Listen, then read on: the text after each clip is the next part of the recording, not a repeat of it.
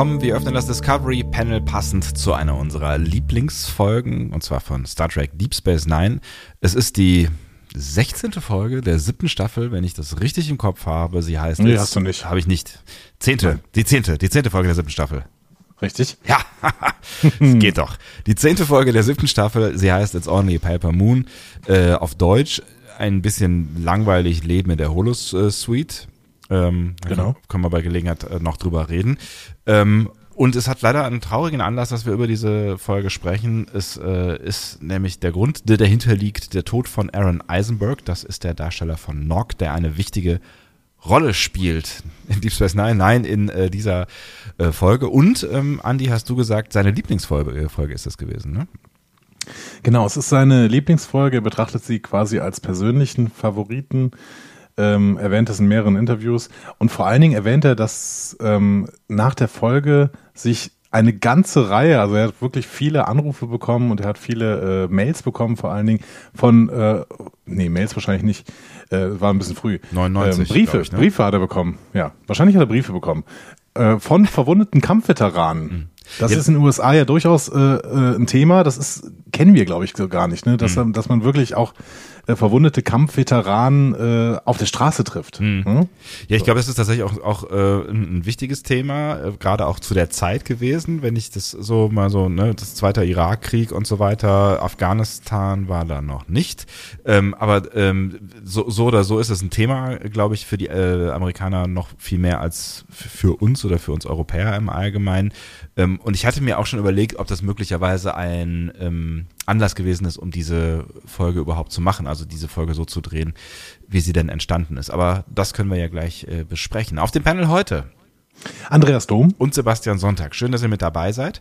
Ähm, und ich freue mich tatsächlich, auch wenn der ähm, Anlass natürlich ein trauriger ist, ich freue mich tatsächlich, diese Folge gesehen zu haben, weil ähm, ich konnte mich noch ganz dunkel daran erinnern, äh, dass es sie gab, aber ich hatte sehr viel davon vergessen. Ja, ich auch tatsächlich. Ähm, aber ich finde es ganz schön, sich jetzt mal an zu diesem Anlass, auch wenn dieser Anlass ein trauriger ist, eben mit Aaron Eisenberg äh, beziehungsweise mit dieser Folge zu beschäftigen. Weil es, ich finde schon, das ist so ein bisschen der Höhepunkt seines Schaffens, zumindest bei Deep Space Nine. Ja, also er, er, er darf da natürlich auch. Ne? Er hat da ganz viel Raum. Ähm, er, er darf da spielen und ähm, er darf sich auch so ein bisschen die die Pfade mal verlassen, äh, in denen er sonst halt häufig ähm, rum äh, in der Serie. Ne? Also er ist ja schon auch immer mal wieder sowas wie ein Comic Relief vielleicht. Er hat natürlich auch gerade jetzt in der in der äh, Phase, in der, der er sich jetzt befindet und ähm, äh, in der Staffel davor auch so, ein- so, so ein bisschen ernsteren Hintergrund, ne? also auch sein, sein, äh, sein Bestreben, was aus seinem Leben zu machen und so weiter und dann der Krieg und so. Also er hat, ne, das ist, wird, schon ernsthafter, aber ähm, auch gerade mit äh, Jake in Verbindung hat er ja auch viel ähm, klamaukige Dinge erlebt. So. Exakt. Vielleicht äh, erinnern wir mal kurz noch ein bisschen an Aaron Eisenberg, Ja. bevor wir äh, zur Folge rübergehen. Das können wir gerne machen. Ähm, wir können erstmal sagen, Aaron Eisenberg ist ähm, 50 Jahre alt geworden. Er ist äh, 69 in LA geboren und tatsächlich da auch ähm, jetzt eben äh, am 21. September gestorben. Ähm, grundsätzlich, der war nur 1,52 Meter groß. Er hat an, in seiner Jugend an einer Wachstumsstörung äh, gelitten und ähm, deswegen auch immer mal Nierenprobleme gehabt, äh, was jetzt mit seinem Tod, äh, ob das jetzt mit seinem Tod zusammenhängt, wollen wir gar nicht spekulieren. Ähm, er hat auf jeden Fall mehrere Nierentransplantationen bekommen. Eine mit 17 und eine dann später nochmal im Jahr äh, 2015, genau. Das ist natürlich nie easy, äh, mit, mit, mit sowas zu leben, aber es ist, ähm, also ich kenne das aus einem Bekanntenkreis, äh, man kann durchaus ein, ein normales Leben führen. Ne? Also das äh, geht für eine, meistens für eine ganze Weile, wenn alles gut läuft, auch gut. Genau. Ist seit äh, 89 äh, Schauspieler, beziehungsweise da zum ersten Mal in ein paar Filmen aufgetaucht. Bei DS9 war es am Anfang so, dass er wirklich, das hatten wir, glaube ich, auch in der letzten Folge in Progress gesagt, ne? Ja. ähm, der hatte am Anfang keinen festen Vertrag und wusste nie, wie lang würde er denn jetzt im Endeffekt bei der Serie bleiben. Ähm, war deswegen auch immer so ein bisschen äh, in, der, in der Pflicht irgendwie abzuliefern. Ne? Ähm, was ihn dann teilweise auch Schwierigkeiten gemacht hat, das hat man im Progress gesagt, wenn er irgendwie äh, sehr, sehr schwierige Sätze mit seinen Zähnen aussprechen musste, dass er dann irgendwie schon das Gefühl hatte, okay, ja. ich sollte das jetzt langsam mal hinkriegen, weil ansonsten haben die keine Lust mehr auf mich und schmeiß mich, schmeiß mich eventuell raus, beziehungsweise mhm. schreiben mich raus. Ähm, das wäre ja auch relativ viel, relativ oft möglich gewesen tatsächlich bei DS9. Ne? Mhm. Also wir haben mehrere Punkte, an denen man sagen könnte, okay, jetzt wäre ein guter Ausstiegspunkt für Nock. Ja, ne? ja. Also er war jetzt auch nicht der der äh, absolut tragende Charakter. Ähm, ne? Also das ist jetzt nicht so gewesen, dass dass man ähm, ihn jetzt dringend gebraucht hätte, auch wenn ich finde, dass er auf jeden Fall gefehlt hätte. Aber wenn man das gewollt hätte, hätte man ihn locker auch äh, rausschreiben können. Ja. Ja, exakt. Zum Beispiel in dem Moment, als er zur Sternflottenakademie geht. Richtig, das haben sie ja mit Wesley so gemacht. Genau. Zumindest vorübergehend. Und ja. bei ihm war es ja auch vorübergehend so. Er war aber im Endeffekt tatsächlich bei äh, 47 Folgen dabei. Was jetzt gar nicht so super viel klingt, ne? Aber ähm, ja, aber es ist zumindest ist, ja, ja, ein, ein Viertel, ne? Ja, ein Viertel. Du kannst Mathe besser.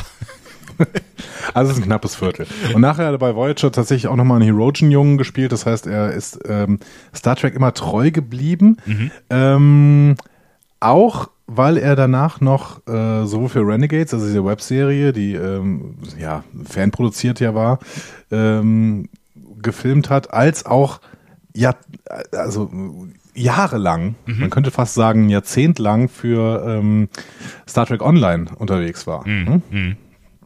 Da äh, haben ihn, glaube ich, die äh, ein paar Spieler, die jetzt gerade Star Trek Online noch spielen, äh, besonders auf dem Schirm, weil er da jetzt äh, ja einige Jahre lang äh, die Synchroarbeit für Captain Nork gemacht hat, mhm. den man wirklich auch spielen kann, aktiv in Star Trek Online. Ja.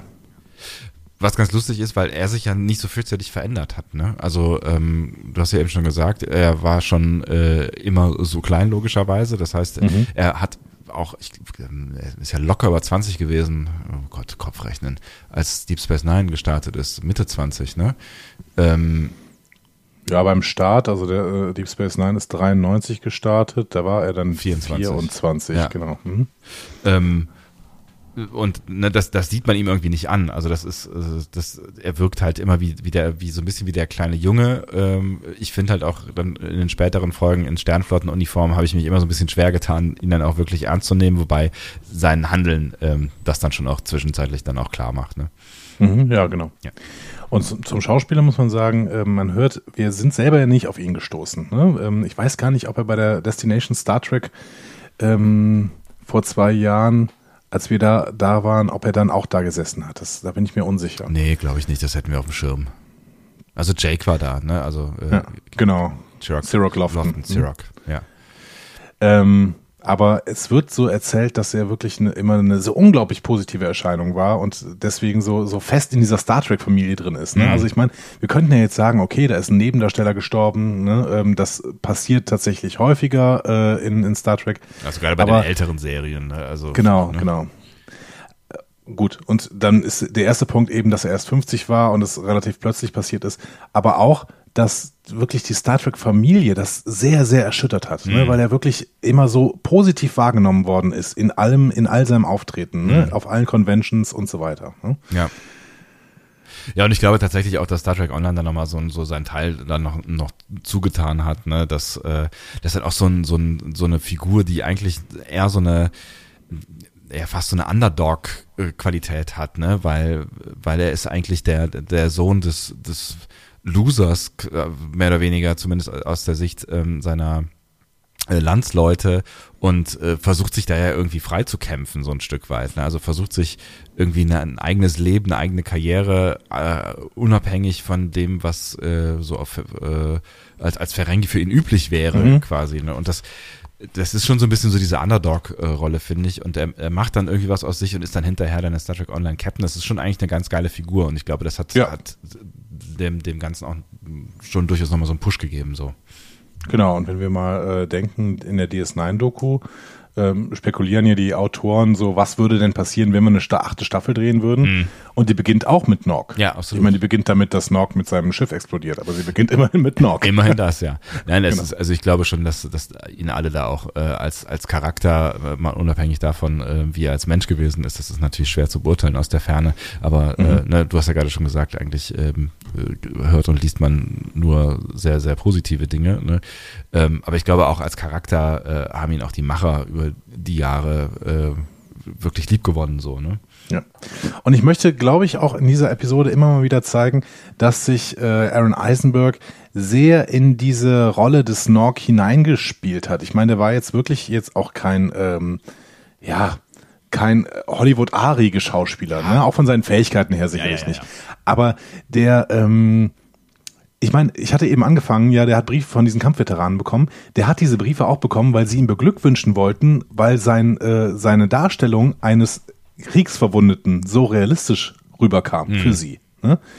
Ähm, und dieses psychologische Trauma auch so gut rüberkam. Und das liegt daran, dass ähm, Aaron Eisenberg, glaube ich, Nock einfach verstanden hatte. Mhm. Ne? Er hatte verstanden, wie Nock tickt. Vielleicht konnte er sich auch ein bisschen mit der Rolle identifizieren. Das wissen wir jetzt nicht. Auch das ist wieder Spekulation. Aber ähm, ich finde das eine große Qualität von DS9, ne? Mhm. dass auch Schauspieler, die eventuell vielleicht ähm, außerhalb des Kosmos nicht so perfekt performen würden, sich in ihre Rollen so reingelebt haben, dass sie das auch, dass sie mit diesen Rollen auch sehr, sehr gut spielen konnten. Und ich finde, das, das merkt man hier auch äh, mitunter an dem einen oder anderen Vergleich. Also wenn du dir dann verschiedene Szenen so anguckst im Vergleich zu äh, anderen Menschen, die dann da versuchen, Schau zu spielen. Ich möchte jetzt eigentlich nicht das, das große äh, Esri Dex Fass aufmachen, aber gleich irgendwie, da können wir ja gleich auch nochmal drüber sprechen, wenn wir in der Szene sind. Ja. In der, in der ne, das ist die zweite oder dritte Szene, wo Esri mit ihm über das äh, sp sprechen will, was passiert ist.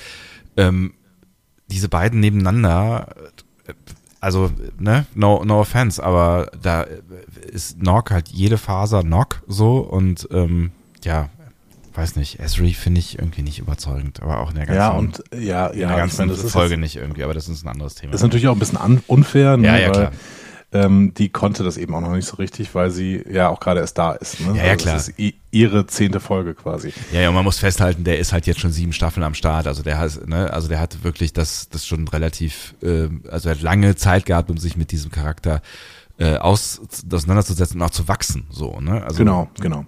Das, das ist natürlich, ist klar, das ist ein bisschen unfairer Vergleich, da hast du schon recht. Ja. Ähm, um vielleicht diesen Erinnerungspart so ein bisschen zu beenden und zu wirklich dieser Folge und einen, damit finde ich einem herausragenden Rückblick auf äh, den Höhepunkt vielleicht von Aaron Eisenbergs Schaffen zu kommen. Mhm. Ähm, es gibt so eine GoFundMe-Kampagne. Ah, ja. Die mhm. haben äh, ein paar ähm, ja, amerikanische, ich weiß nicht, ob es Star Trek-Fans sind oder einfach, ja, ich schätze, dass es Star Trek-Fans sind, die haben die ins Leben gerufen ähm, der Familie von Aaron Eisenberg, der hat vor, äh, der hat unlängst geheiratet, mhm. Melissa, äh, Melissa Longo, äh, und hat zwei Kinder auch mit ihr. Ähm, ich glaube, der Familie geht es finanziell jetzt nicht so perfekt. Hm? Also, ja, ich habe nur irgendwie gelesen, dass sie keine Hochzeit oder dass sie auf die Hochzeit quasi noch gespart haben, aber jetzt erst das, das, den, den Akt quasi schon mal machen wollten. Also offensichtlich, äh, ja, haben die es nicht so, so mega dicke. Ne? Genau. Also er war jetzt, jetzt auch nicht mehr so perfekt im Geschäft. Er hat natürlich viel für Star Trek Online gearbeitet, aber ich weiß auch nicht, wie viel Geld man da bekommt. Ähm, war als Fotograf tätig. Ähm, wie gesagt, da muss man jetzt auch gar nicht spekulieren, aber ja. ähm, es gibt auf jeden Fall diese Kampagne, ähm, die erstmal Geld sammelt und gesammelt hat, um ähm, ähm, Melissa Longo, ähm, eben die Frau von Aaron Eisenberg, so ein bisschen zu unterstützen, gerade auch was die Bezahlung des äh, Begräbnis angeht. Ja, genau. Also das war eigentlich der Ursprungsplan, einfach die, die, ähm, äh, die Beerdigung zu finanzieren, weil es ist halt teuer. Das äh, wisst ihr vermutlich, wenn ihr schon mal irgendwen beerdigen musstet. Ähm, und das äh, haben sie da irgendwie so mit 7.000 bis 9.000 US-Dollar geschätzt und äh, haben deswegen gesagt, wir sammeln mal 10.000 Euro, äh, 10.000 Dollar ein. Ähm. Genau. Ähm, mittlerweile sind da knapp 23.000 Dollar zusammengekommen und da wird einem so ein bisschen warm ums Herz. Ne? Also ja. es ist wirklich, diese, diese Star Trek-Familie funktioniert. Hm? Das ist auch ganz schön. Und dann ne, haben sie, ne, die haben die, die, ähm, nach dem Funding, äh, nachdem das Funding-Ziel erreicht war, haben sie das Ding nochmal aufgemacht, weil sie gesagt haben, irgendwie, wir wollen, äh, wenn ihr Bock habt darauf, könnt ihr weiter spenden und äh, ja, dann wäre es halt irgendwie ganz cool für Melissa, dann braucht die sich auf jeden Fall keine Gedanken über irgendwelche finanziellen Sachen, zumindest in naher Zukunft zu machen, weil sie offensichtlich auch natürlich äh, ein bisschen Struggle hatte jetzt mit dem Tod ihres äh, Manns und deswegen halt auch nicht so viel gearbeitet hat oder nicht arbeiten konnte. Das erklären sie dann irgendwie weiter. Und wenn ihr das Gefühl habt, ähm, das ist irgendwas Unterstützenwertes, dann äh, haben wir es euch mal erzählt. Genau, dann haben wir es euch erzählt und auch mal verlinkt unter dieser Folge. Das heißt, wenn ihr jetzt in die Show Notes geht, dann könnt ihr auch diesen äh, Link mal sehen. Ansonsten könnt ihr aber auch danach suchen. Wer bei Spotify ist, kriegt ja leider keine Show Notes angezeigt. Shame on you, Spotify. ähm, www.gofundme.com und dann äh, kann man dann suchen nach Aaron Eisenberg und dann ist, äh, heißt diese, ähm, ja, dieses, dieses Funding heißt Aaron Eisenberg Memorial. Oder wenn ihr es andersrum äh, wollt, die Show Notes gibt es auf jeden Fall immer auf discoverypanel.de und da gibt es auch die passenden Links. Exakt. Okay, und dann schließen wir das damit und würde ich sagen, wir gehen mal äh, zur Folge rüber. Oder? Sehr gerne. Ich äh, freue mich sehr. Wir haben in dieser Folge jetzt gar nicht äh, darüber gesprochen, wie es uns eigentlich geht. Stimmt, das Aber stimmt. es ist ja. auch nicht so wichtig eigentlich, ne? Ja, ich glaube, in diesem Fall ist es gar nicht mal äh, so wichtig, dass wir uns jetzt hier in diesen Mittelpunkt schieben. Wir heben heute mal Aaron Eisenberg aufs Podest und äh, ich finde, er hat es verdient und deswegen gehen wir mal ein Stückchen runter und ähm, lassen mal ihn heute da stehen. Ist doch immer, Genau. komm, ne? man muss ja auch Aber, mal, aber nächste Woche stehen wir wieder ne? da. nächste Woche stehen wir wieder da, Freunde. So, dass das klar ist. Okay, ähm, das Drehbuch für diese Episode hat Ronald, D. Ronald D. Moore geschrieben. Der hat zu dieser Zeit natürlich sehr, sehr viele Drehbücher geschrieben, weil er auch eben im Haupt-Writers Room von, ähm, von DS9 war. Und wir haben schon relativ viel über ihn erzählt. Ne? Er ist nachher äh, vielleicht einer der umtriebigsten Autoren gewesen nach seiner Star Trek-Geschichte, eben indem er zum Beispiel Battlestar Galactica geschrieben hat und äh, zurzeit in Outlander ähm, Unterwegs also ist. der, der, genau, in Outlander unterwegs ist, der Showrunner von Outlander ist, wollte ich gerade sagen, genau. Ja. Ähm, die Story selber war eigentlich ursprünglich mal von David Mack, den kennen wir auch. Das ist äh, ein Romanautor, äh, Star Trek-Romane ohne Ende geschrieben und wird auch an einer der künftigen Serien mitarbeiten. Ich glaube, es ist Lower Decks. Das habe ich jetzt gar nicht mehr überprüft. Aber Dafür tust du es jetzt. Dafür tue ich es jetzt. ja, er wird, genau, er wird Berater bei äh, Lower Decks und wird dann eben auch noch bestimmte B-Handlungen wahrscheinlich, die er schon sowieso mal irgendwann auf dem Schirm hatte, für äh, zu Lower Decks beisteuern. Ähm, der hat zusammen mit äh, seinem Kumpel äh, John J. O'Dover ähm, einen Pitch gemacht für DS9 und der hieß Everybody Comes to Quarks. Es ging Ja, darum, gut. dass die, die, die wollten, also die haben natürlich auch, die waren trickreich und haben gesagt, okay, welche Episode wird denn wahrscheinlich von der Produktionsfirma sehr genommen, gerade in, in so einer sechsten, siebten Staffel, wenn es darum geht, äh, vielleicht auch mal zwischendurch eine Episode zu äh, produzieren, die nicht so viel Geld kostet, ne, weil da war ja doch einiges an Action am Start. Ja. Ähm, dann haben sie sich überlegt, okay, dann machen wir einfach so eine Handlung, die nur im Quark spielt. Alle, also wir machen eine A-Geschichte, wir machen eine B-Geschichte, wir machen eine C-Geschichte und alle spielen im Quarks. So. Okay. Und äh, diese Handlung, also diese, diese, dieser Pitch, der, der waberte dann so ein bisschen im Autorenraum rum, mehrere Monate, man spricht sogar teilweise von einem Jahr oder so. Und dann wurde er irgendwann wiederbelebt, ähm, nämlich nach der Geschichte von ähm, der Belagerung von A, A, AR 558 heißt die Episode, glaube ich. Ne? Genau. Und das ist diese Folge, wo Nock das Bein verloren hat. Die wurde tatsächlich fünf Wochen ähm, vorher produziert, auch wenn es nur, glaube ich, äh, eine Folge vorher ist oder zwei Folgen vorher. Ich glaube, eine Folge Ja, vorher. genau. Ja, ich glaube Ähm, und dann haben sie sich überlegt, ach, das ist doch die perfekte A-Story für, äh, für diesen Pitch. Ne? Also das ist die perfekte A-Story für dieses Everybody Comes to Quark, dass, dass Nock da rumsitzt und eben äh, ja sein Leben bedauert, weil er jetzt eben dieses Bein verloren hat. So. Ähm, genau, und dann wurden Mac und Ordova wieder angeheuert, haben wir die angerufen und hat gesagt, so, ihr habt doch dieses Ding hier geschrieben, ähm, macht das doch mal weiter. Und dann haben sie das Ding tatsächlich so ein bisschen umgeschrieben auf äh, die Holo-Suite und haben dann gemerkt, diese Geschichte um Nog, die ist so groß, wir streichen einfach B- und C-Handlungen. Das hat äh, Ronald D. Moore im Endeffekt gemacht und hat dann auch noch äh, eine PTBS hinzugefügt und dadurch ist dann quasi die Geschichte entstanden. Ich finde immer so eine Produktionsgeschichte von so einer Folge ganz spannend. Ja, ne? mega Also, spannend, ja. ja, wie, wie sowas dann im Endeffekt zustande kommt. Also man kann sagen, David Mack und John J. Ordova hatten diese, diese äh, Grundidee und Ronald D. Moore hat dann tatsächlich äh, das draus gemacht, was wir da jetzt sehen. Also ist eigentlich von der Grundidee nicht mehr so richtig viel übrig geblieben, ähm, weil, also mit Quark spielt ja davon kaum was, außer der Tatsache halt, dass, ne, dass es eine Holosuite von Quark ist. So. Genau, aber sie, sie hatten dann zwischendurch eben den Plan, ähm, das wollte ich zwischendurch sagen, ich weiß gar nicht, ob, es, ob das so klar geworden ist, sie hatten zwischendurch den Plan, eben dann eine A, B und C-Story in dem Holosuite-Programm stattfinden zu lassen. Ach so, also sie okay. wollten eigentlich Everybody Comes to Quark, äh, Quarks, da gibt's keinen Zwischentitel für, aber sie wollten dann irgendwie Everybody Comes to Vic Fontaine so Ah, draus machen. okay, ne? ja, ja. Vorübergehend. Und Ronald D. Moore hat dann gesagt, okay, ähm, cool, aber ich streich mal B und C Handlung. Geil. Weil, weil die Handlung um Nork ist zu groß. Ja. Ne? Und ich glaube, das war eine gute Entscheidung. Ja, glaube ich auch. Finde ich auf jeden Fall. Ja. Weil die Stimmung der Folge ähm, hätte jetzt vielleicht nicht noch so ein, so ein Comic Relief Part oder sowas, hätte sie nicht vertragen. ich. Ja, ich finde, es wäre auch kein Platz dafür gewesen. Ich finde, die, die Folge braucht auch irgendwie die Zeit, die sie sich nimmt, um die Geschichte zu erzählen. Und das hätte ja alles Zeit geklaut, ne? Ja, genau, glaube ich auch. Und dementsprechend schöne Entscheidung von Ronald. Moore hier. Die Regie der Folge hat Anson Williams gemacht. Der ist im Star Trek Kosmos jetzt nicht so bekannt. Er hat zwei DS9-Episoden gemacht. Ähm, neben dieser hier noch statistische Wahrscheinlichkeiten. Kennst du die noch? Statistische Wahrscheinlichkeiten. Naja, sag mal gar nichts. Da kommt so ein Team von vier Freaks zu DS9 und Bashir wird quasi deren Inklusionslehrer. Und die, das sind aber irgendwie so, so Genie-Freaks. Ich weiß nicht mehr genau warum. Muss ich mir auch noch irgendwann angucken. Kann sich dran erinnern, die sitzen die ganze Zeit im Prinzip nur äh, in einem, einem Raum, in einem Laborraum, glaube ich, und äh, entwickeln irgendwelche äh, besonderen Sachen. Nee, tatsächlich erinnere ich mich da überhaupt gar nicht dran gerade. Können, könnt ihr ja noch mal gucken. Statistische Wahrscheinlichkeiten. Es müsste, glaube ich, müsste in der. Ah, ich kann mir gut vorstellen, dass es in der sechsten Staffel ist. Hm. Aber ich weiß es nicht genau. Ich, Äh, später, ja? ich gucke ich guck mir Hast du was rausgefunden? Nein, nein, nein, ich gucke mir gerade noch mal kurz ein, äh, das ein oder andere Szenenbild an. Vielleicht klingelt dann ja irgendwas. Ach, den Typen kenne ich. Dieser Typ, Typ mit dem Schnurrbart, den kenne ich. Ja, die waren ein bisschen, die waren ein bisschen nervig tatsächlich. Ja, stimmt. Ah, und auch diesen, diesen anderen, diesen, diesen älteren äh, mit der hohen Stimme, den fände ich auch blöd. Ja. Aber sie hatten irgendwie, da, da war doch dann doch irgendeine Tiefe drin, glaube ich. Müsste ich mir nochmal anschauen. Ist wirklich sehr, sehr lang, dass ich äh, die gesehen habe.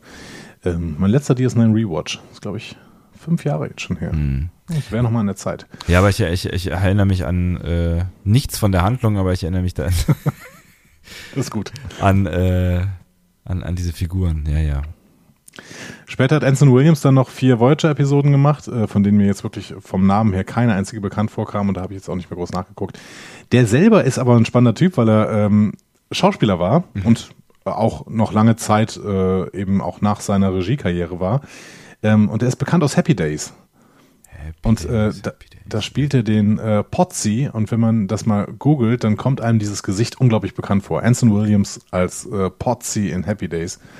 Ähm, mittlerweile ist er aber weitaus mehr Regisseur in allen möglichen Fernsehserien, ganz viel Teenie-Zeug ist dabei. Ähm, ja. Ach, der! Ja, kommt er dir bekannt vor? Ja, auf jeden Fall. Ja. Also, ja ähm, ja. Lang, ähm, lang ist's her, ja, ja, ja, ja, ja. Lang ist her, genau. Ja. Also das war das auch das war tatsächlich noch vor meiner Zeit. Selbst das war vor meiner, also das war selbst vor meiner Zeit. So, ach, ihr wisst schon. Ähm, aber das das wurde irgendwann mal ähm, irgendwann mal wiederholt auf irgendeinem dieser Kabel 1 oder sonst irgendwas Sachen. Da habe ich irgendwann mal ein paar Folgen von gesehen. Das war eine ganz schräge Serie. Aber er ist, er ist nur unwesentlich älter als du. Also er ist äh, 1949 geboren, das heißt, es kommt ungefähr hin. So. Ah, ich kann dich nicht hören, Andi. Ich kann dich nicht hören. Sollen wir in die äh, Episode reingehen? Ja, alles, was mich von diesem Gespräch befreit. Hervorragend. Ähm, wir sehen in der ersten Szene eine, eine Ankunftsszene. Nock kehrt zu DS9 zurück. Rom und Lita sind beide sehr nervös. Mhm. Rom, weil er besorgt ist, dass er irgendwas Dummes sagen könnte. Rom ist immer besorgt um irgendwas.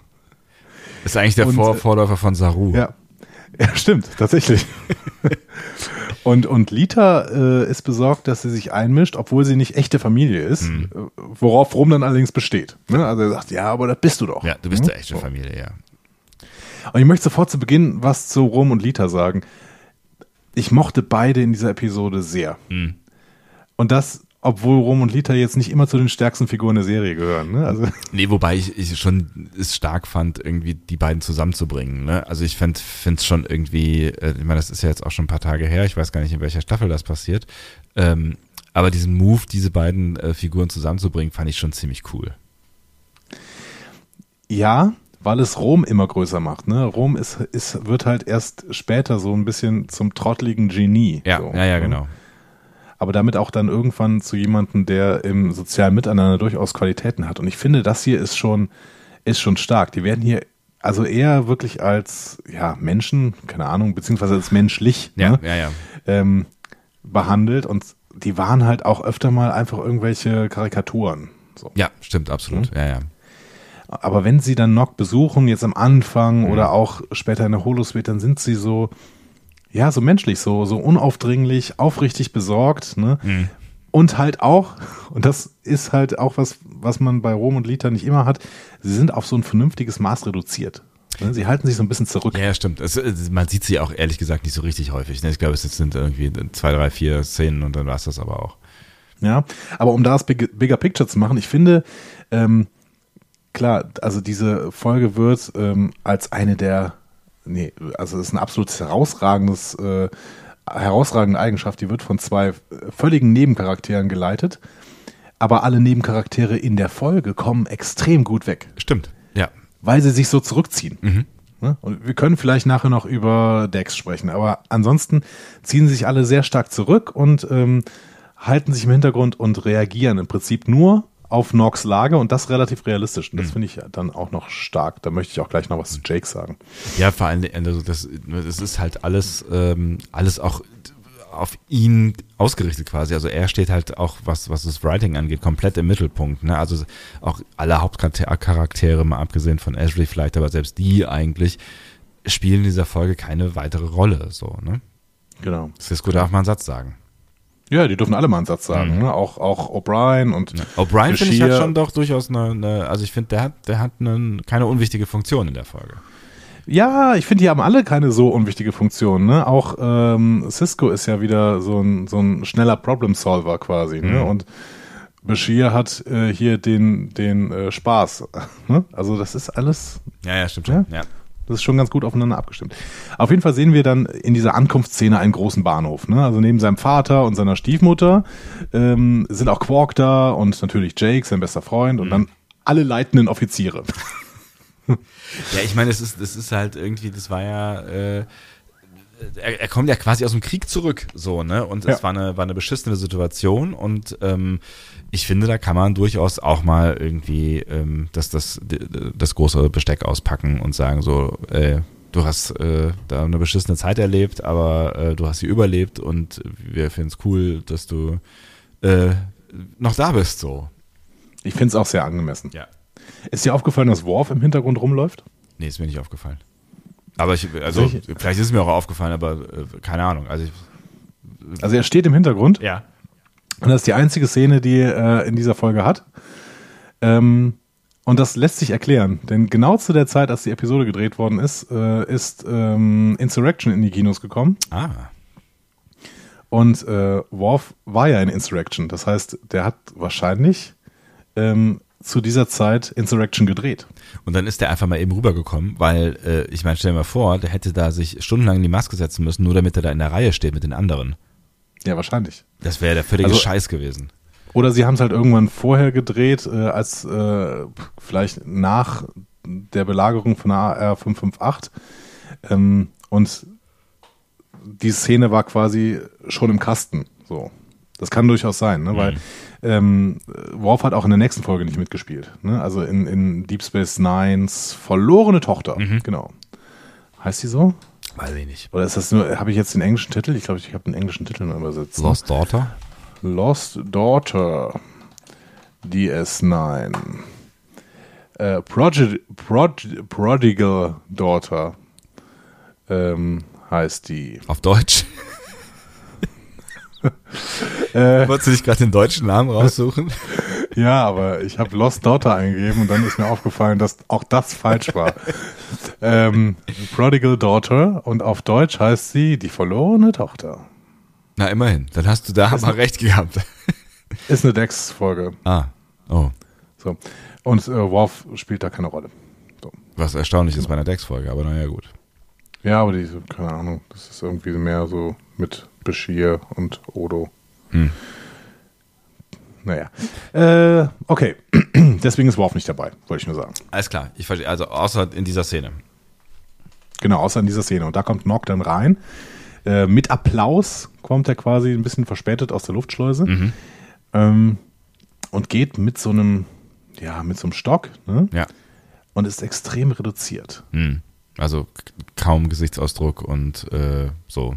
Und man fragt sich natürlich schon äh, gleich am Anfang irgendwie, warum muss dann ein Stock, ne? Also wenn man sich die Medizin äh, von Star Trek anschaut, dann ist es ja doch meistens so, dass ähm, selbst bei so größeren Sachen, also ich meine, äh, äh, selbst bei dem n- neuen Herzen oder was haben wir da alles schon gesehen, Lunge oder was auch immer, ähm, dann wird das irgendwie da reingebeamt und ähm, Ja. dann st- steht der nächste irgendwie äh, zwei Stunden später auf äh, und Beverly sagt, äh, genervt, du musst aber eigentlich noch drei Stunden hier liegen bleiben, aber eigentlich funktioniert das ja alles ziemlich fein so, ne? Ich meine, das hatten wir auch bei Discovery, oder? Dass sich da irgendwer verletzt hat und ähm, dann zwei Stunden auf der Krankenstation bleiben musste, Ja, ne? genau. weil er ein gebrochene, gebrochenes Bein hatte Ja, oder so. ja genau. Wie ärgerlich. Wie Du ärgerlich. hast eine Zeitverschwendung, ja. Deswegen wundert man sich schon irgendwie, wenn er da jetzt an einem Stock äh, kommt. Genau. Und ich fand, also ich hätte mich total gefreut, wenn ich so von Cisco äh, begrüßt worden ist. Also diese, diese Hänselei von Cisco, O'Brien, Bashir und Odo, ne, die Mhm. ja irgendwie sich darüber lustig machen, dass in seiner Akte steht, dass er erstmal noch ein bisschen Urlaub hat. Ähm, das, äh, ich hätte, ich hätte gern mitgemacht. So. Wäre halt, glaube ich, auch in jedem anderen Moment äh, total fein gewesen, aber das ist nicht, Ja. nicht der F Moment für äh, Nock in, in diesem Moment. Total schade, ne? Ja. Also man, man wünscht ihm, er könnte irgendwie mitmachen und sagen, ja gut, jetzt ist endlich mal jemand äh, wieder da, der die Arbeit machen kann oder sowas, Mhm. ne?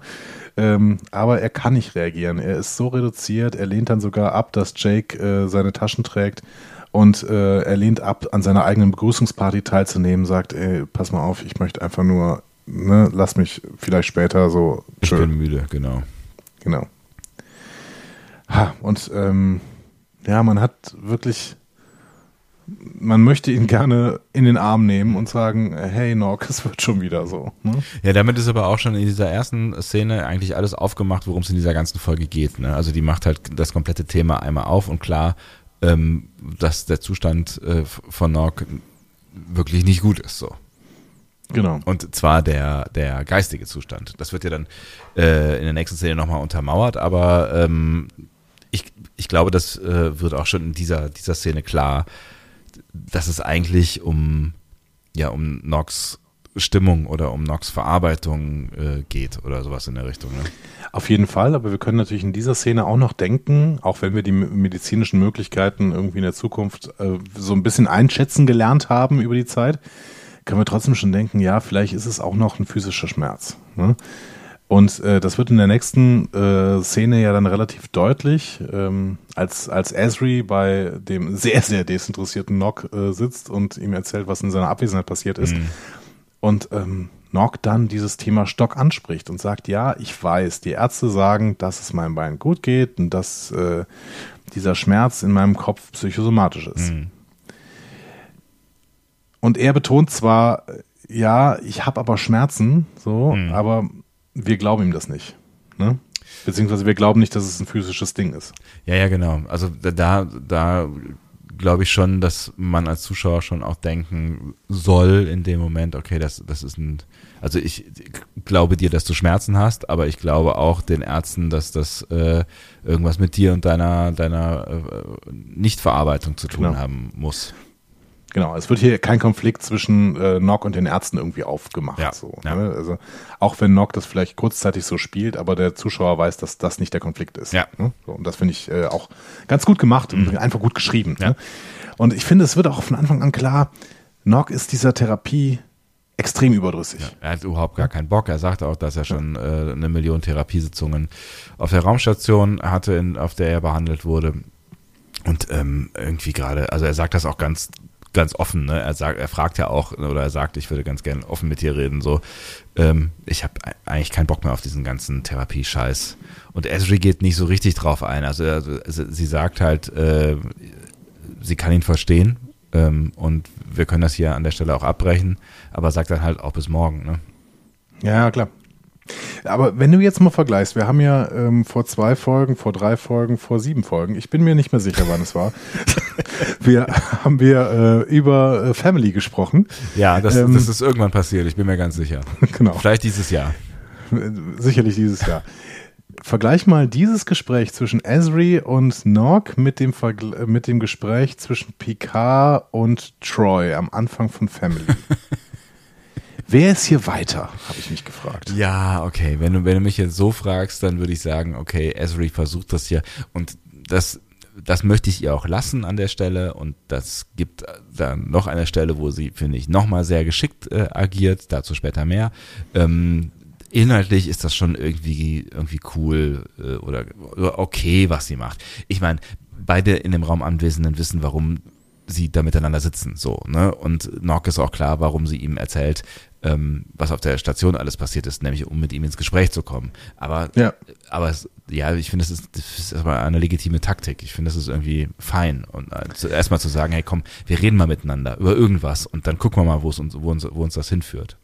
Aber ich wollte gar nicht so viel über Esri reden. Ich finde tatsächlich, äh, unabhängig davon, dass Esri äh, an ein paar Stellen vielleicht so ein bisschen fragwürdig agiert, ich finde es wirklich extrem wichtig, dass Esri da ist, weil wie irrsinnig wäre es denn, die, wenn die Station zu dieser Zeit, wir reden von der Zeit, die quasi seit dem Ausbruch des Krieges, ne, ähm, denk mal an In the Pale Moonlight, ja, ja. Ne, seit dieser Zeit, die, die äh, Station hatte teilweise zumindest offensiv im, äh, im Hauptcast, sage ich jetzt mal, keinen keinen Counselor. Mhm.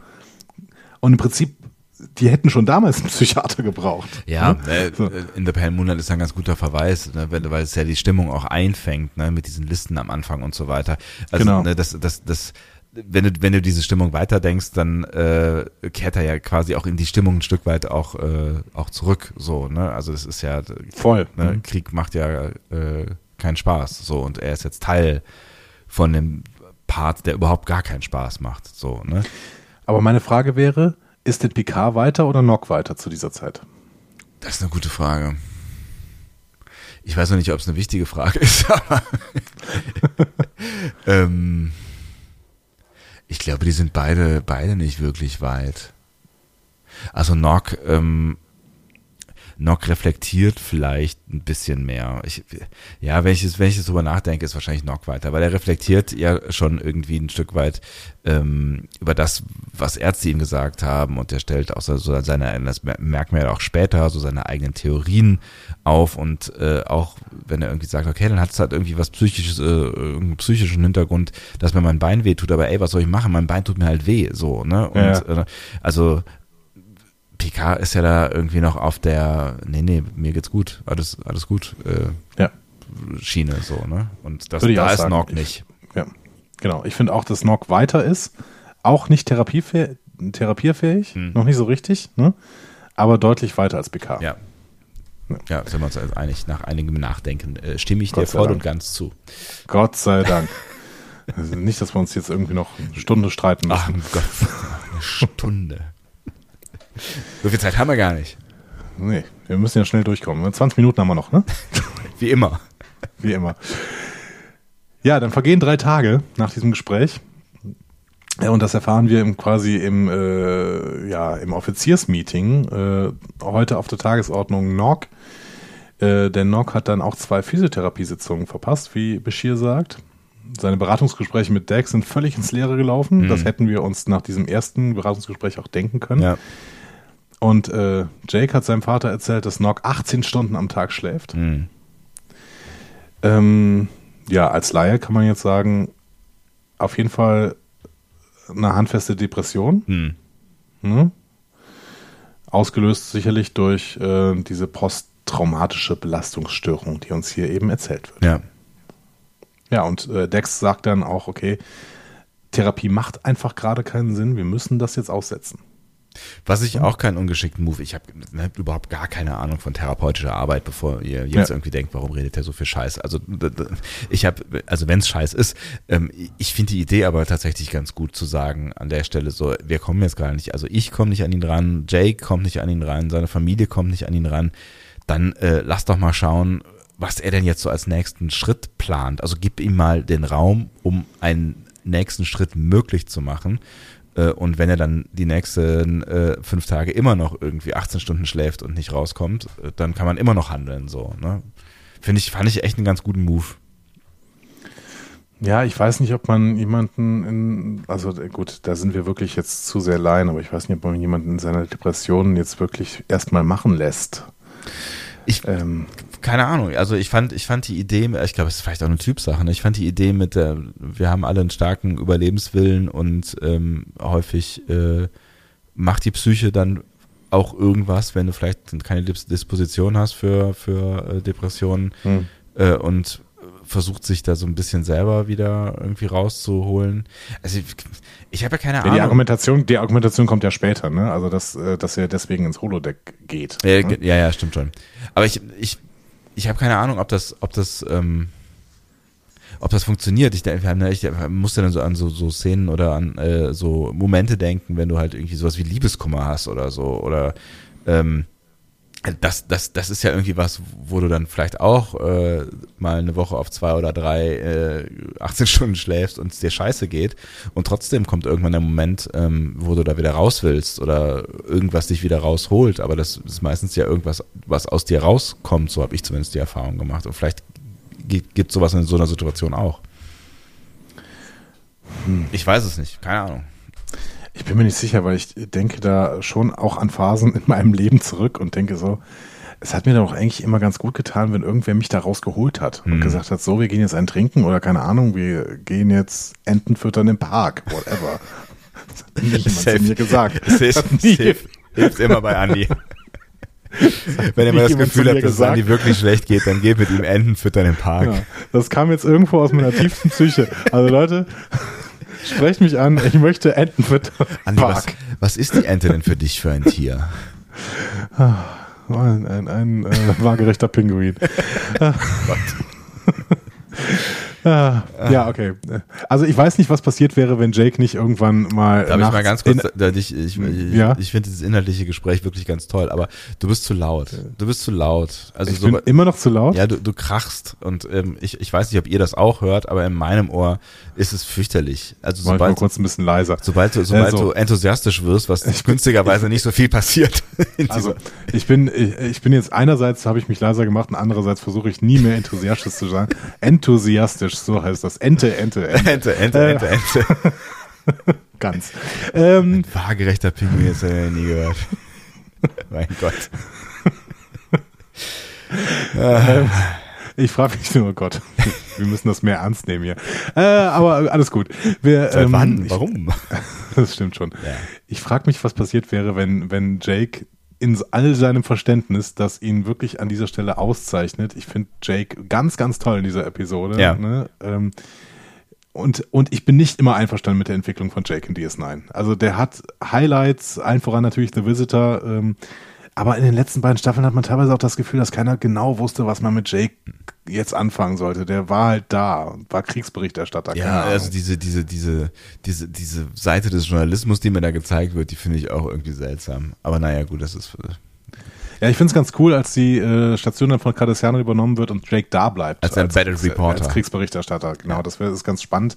Aber das sind halt so Highlights und ansonsten hängt Jake auch einfach ziemlich viel rum. Ja, so. stimmt. Ähm, aber hier wird er so geduldig, treu und menschlich gezeigt und zwar in der kompletten Folge, finde ich ganz, ganz stark ja, irgendwie. Ja. Ja, und er versucht dann ja auch wirklich weiterhin so für seinen Kumpel da zu sein und irgendwie auch jetzt nicht irgendwie auszuflippen. Aber er hört halt drei Tage lang I'll be seeing you in Dauerschleife. Ja, und das ist, es ist, ähm, ich meine, ich finde es cool, dass diese Szene funktioniert, äh, weil wir ja nichts vorher mitbekommen haben von irgendeinem Konflikt. Ne? Also wir, kriegen, wir sehen nur, wie Jake irgendwie auf dem Bett äh, liegt und ähm, äh, sich die Ohren zuhält und darauf hofft, dass dieser, dieser Song aufhört, aber er hört nicht auf, weil Nock ihn immer und immer wieder spielt. Und dann ja. regt er sich darüber auf. Und ähm, ich, ich finde es ich find's gut, dass diese Szene irgendwie trotzdem, äh, trotzdem funktioniert, weil ähm, das ja schon eine Entwicklung ist, ne? dass, dass Jake quasi diese, diese, dieses Gefühl von ich muss dir helfen, kostet es, was es wolle, und du bist jetzt echt die arme Sau hier, ähm, die, dieses Ding verlässt und sagt so, ja, du bist eine arme Sau und ich würde dir gerne helfen, aber du gehst mir auf den Sack. So, das, da musst du ja im ersten Moment schlucken, aber irgendwie hat es dann doch funktioniert. Es hat funktioniert und ich finde es so, so unglaublich menschlich. Mhm. Menschlich allzu menschlich. Irgendwie. Und ich weiß halt nicht, ob Nock da rausgekommen wäre, wenn Jake ihn nicht irgendwann anschreit und sagt ihm, verdammt, dann miete dir eine Holosuite. Mhm. So. Ja, ist ja? ganz lustig, weil, ne, also, dass, dass er das dann ausgerechnet macht, äh, ne, ist, ist ja irgendwie ganz lustig. Auf der anderen Seite will er vielleicht dann auch wieder ungestört sein, so, ne? Also so dieses, ja. ähm, okay, ich will dir nicht auf den Keks gehen, aber ich will auch überhaupt gar nicht, dass du da bist und ich will auch bloß nicht nochmal so ein Gespräch mit dir führen, weil ich kein Gespräch mit irgendwem führen will, so, ne? Und dann kommt eine Szene, die heute nicht mehr so gedreht werden würde. Und ich weiß nicht, wie ich das finde.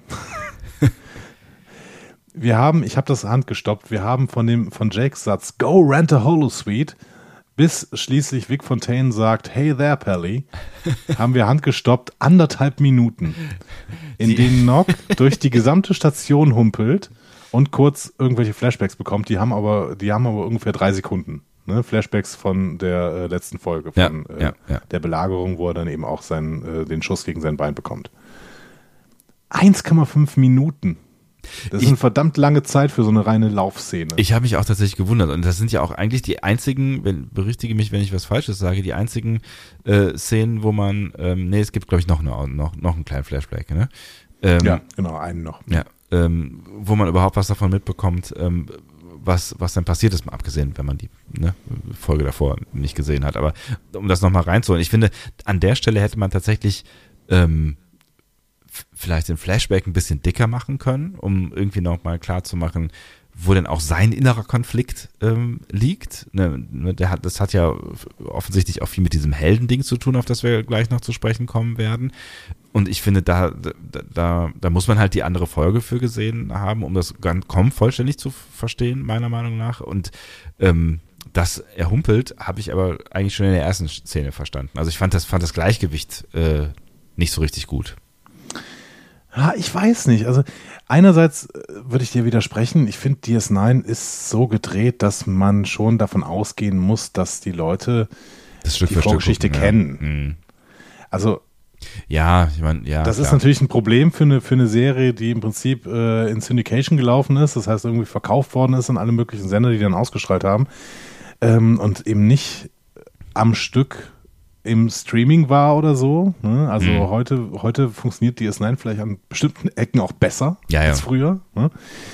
Ähm, aber ich finde schon, dass, dass DS9 fast immer davon ausgeht, okay, du hast die Folge davor gesehen. Und ich, meine, das merkst du ja spätestens jetzt, wenn es bald losgeht, hier in, in, dieser siebten Staffel mit dieser Zehnfach-Folge am Ende von dir. Ja, ja, dann, da bin ich, da bin ich auch bei dir. Aber ich äh, jetzt, ne, wenn ich, wenn ich jetzt die Wahl hätte, wie ich diese 1,5 Minuten mit diesen beiden Inhalten füllen wollen würde, dann hätte ich sie anders verteilt.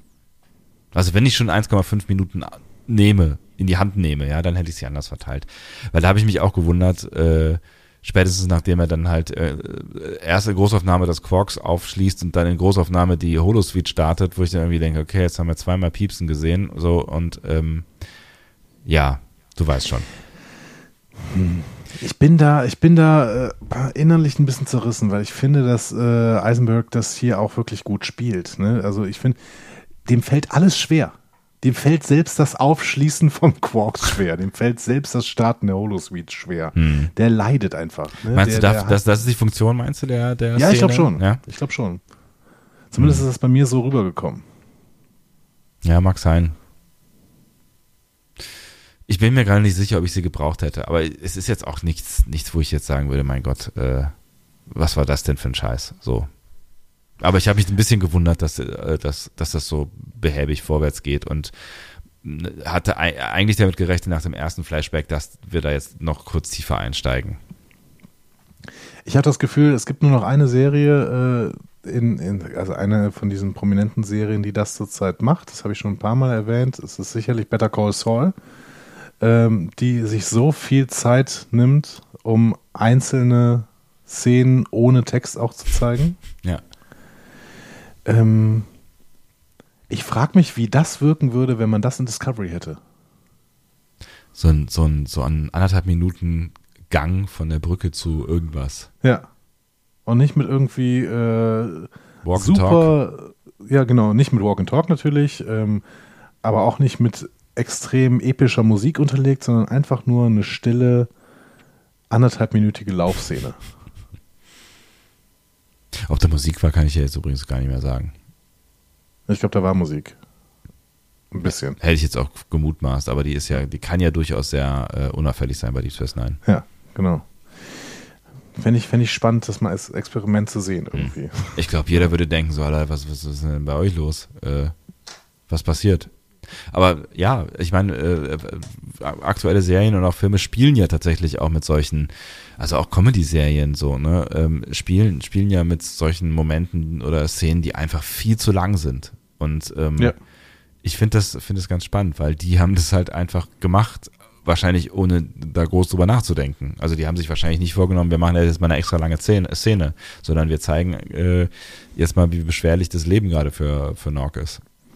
Ja, aber ich finde ich finde es wirklich teilweise, gerade in Dramaserien, sehr effektiv, sich Zeit auch für einzelne Szenen zu nehmen. Also es gibt beispielsweise äh, in, in ähm, Game of Thrones, ich äh, werde dir da jetzt nicht spoilern oder sowas, aber da gibt es auch te teilweise zehnminütige Szenen ohne Text, wo irgendwas ganz langsam passiert und dazu dann ein paar Pianoklänge. Die Leute wissen jetzt, wovon ich spreche, die es gesehen haben. Das sind, das sind mit die stärksten Szenen der gesamten Serie. Ich glaube, das kannst du, das kannst du schon auch machen. Ähm, ich glaube, vor allen Dingen kannst du das machen, wenn du halt viel aufgebaut hast äh, und nicht mehr viel erklären musst. Ne? Ähm, ich bin mir aber nicht sicher, ob die das hier wirklich so tun wollten. Also ob die wirklich sich bewusst jetzt diese Szene genommen haben, um zu sagen, wir nehmen jetzt hier mal komplett das Tempo raus und äh, gucken Nork ins zerquälte Gesicht. So, Ja. ich glaube, man hat das früher einfach noch noch so ein bisschen gemacht, auch um den Weg zu zeigen und äh, den, den, die Beschwerlichkeit oder sowas. Also ne, wie stellen wir dar, dass es noch gerade nicht so richtig gut geht? Kommen wir zeigen ihn einfach nochmal auf dem Weg zur Holosuite und äh, lassen ihn dann Flashback haben. Ja, und ohne bösartig zu sein, vielleicht hatten sie auch nicht genug Szene, um die 43 Minuten vollzukriegen. Ne? Also das, das über, meine ich jetzt überhaupt nicht bösartig, Ja. und da nimmt man vielleicht irgendwas rein, der Regisseur sagt, ja, passt schon. Ja. Ne? Ähm, keine Ahnung, aber ich fand's, ich fand äh, das, ich fand's nicht so unglücklich äh, gewählt hier. Nö, ich auch nicht. Ähm, Nock kommt dann in Vic Fontaines Bar. Wie heißt das eigentlich nochmal, diese Bar? Ich habe keine Ahnung. Die hat Namen, ne? Die hat einen Namen. Haben, wir- haben wir da nicht auch äh, äh, drüber gesprochen in ähm, der DS9-Doku?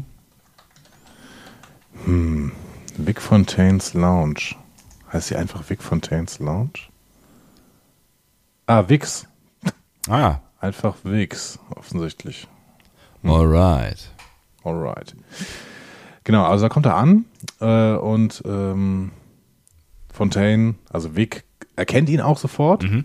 ne, und sagt, ja, du bist doch dieser Typ. Äh, äh, dein Vater kommt immer hierher und, und prahlt so über seinen Sohn. Und äh, Nork will auch das natürlich nicht hören Ja, und bittet im Prinzip, sofort, ja. genau, bittet, bittet im Prinzip nur Vic darum, seine Jukebox zu sein ne, und sagt, ähm, play me your song, man. Mhm. also will I'll be seeing you hören. Ja. Ne? Und während dieser Song dann läuft, ähm, sehen wir wieder Szenen im Prinzip von AR äh, 558, Mhm. um es jetzt ne, so zu nennen. Ähm, aber das sind bisher ungezeigte Szenen. Nämlich, das sind Szenen, wie äh, Bashir ähm, dem verletzten Nog zur Ablenkung im Prinzip dieses I'll be seeing you vorspielt. Denn das ist ja alles, das sind ja alles Bashirs Programme. Ne? Ja, also genau. auch diese, diese, ähm, also das Programm heißt ja irgendwie äh, Bashir äh, 62. Ja. Ne? Das ist einfach Bashirs Erfindung, dieses Vic Fontaine-Programm. Ja.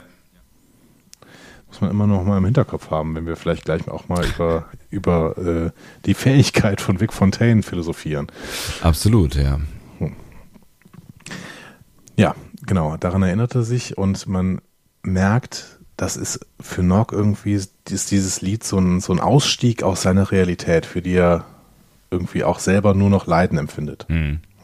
Es hat irgendwie da wohl gut funktioniert, als er dann äh, quasi in Behandlung war und ähm, das ist so der, der Zufluchtsort, äh, den er sich jetzt auch äh, aussucht, so mehr oder weniger. Ne?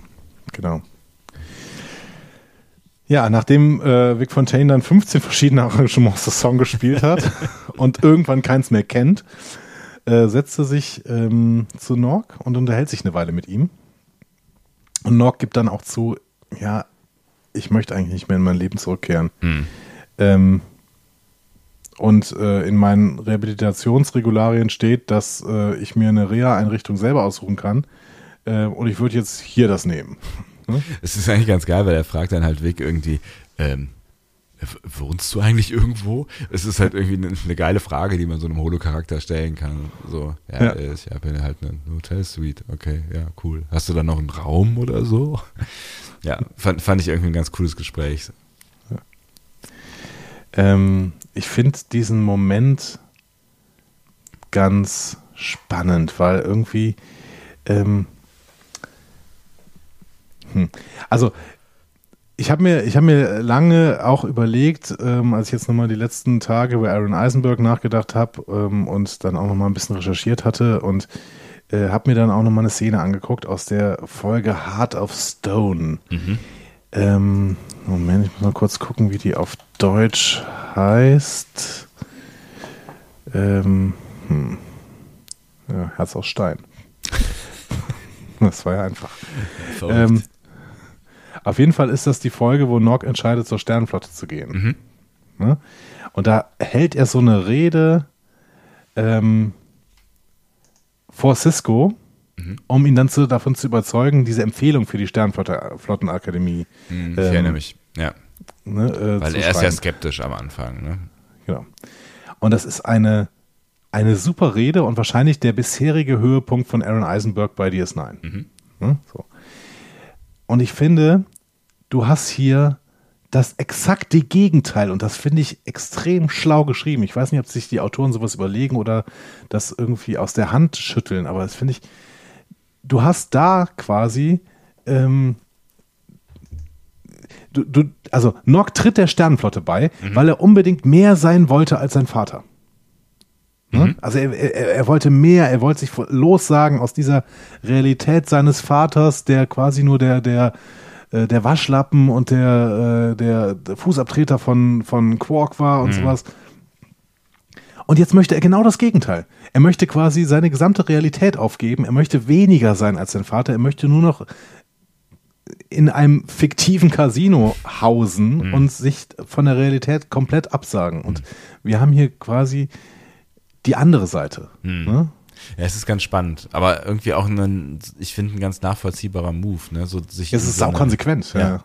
In so eine, so eine Traumwelt äh, zu begeben, wenn, wenn einem das eigene Leben nicht mehr gefällt. Ich meine, das machen wir alle irgendwann mal, ne? Und wenn es nur irgendwie, weil wir schlechte Laune haben, wir einen Abend Serien gucken, das ist ja eigentlich auch dann. Ja, oder zocken, ne? Oder zocken oder ein gutes Buch lesen, auf der, das, ja. dass wir vielleicht mal ein Wochenende nicht aus der Hand legen, weil wir gerade keinen Bock haben, zurück in die Realität zu gehen oder so.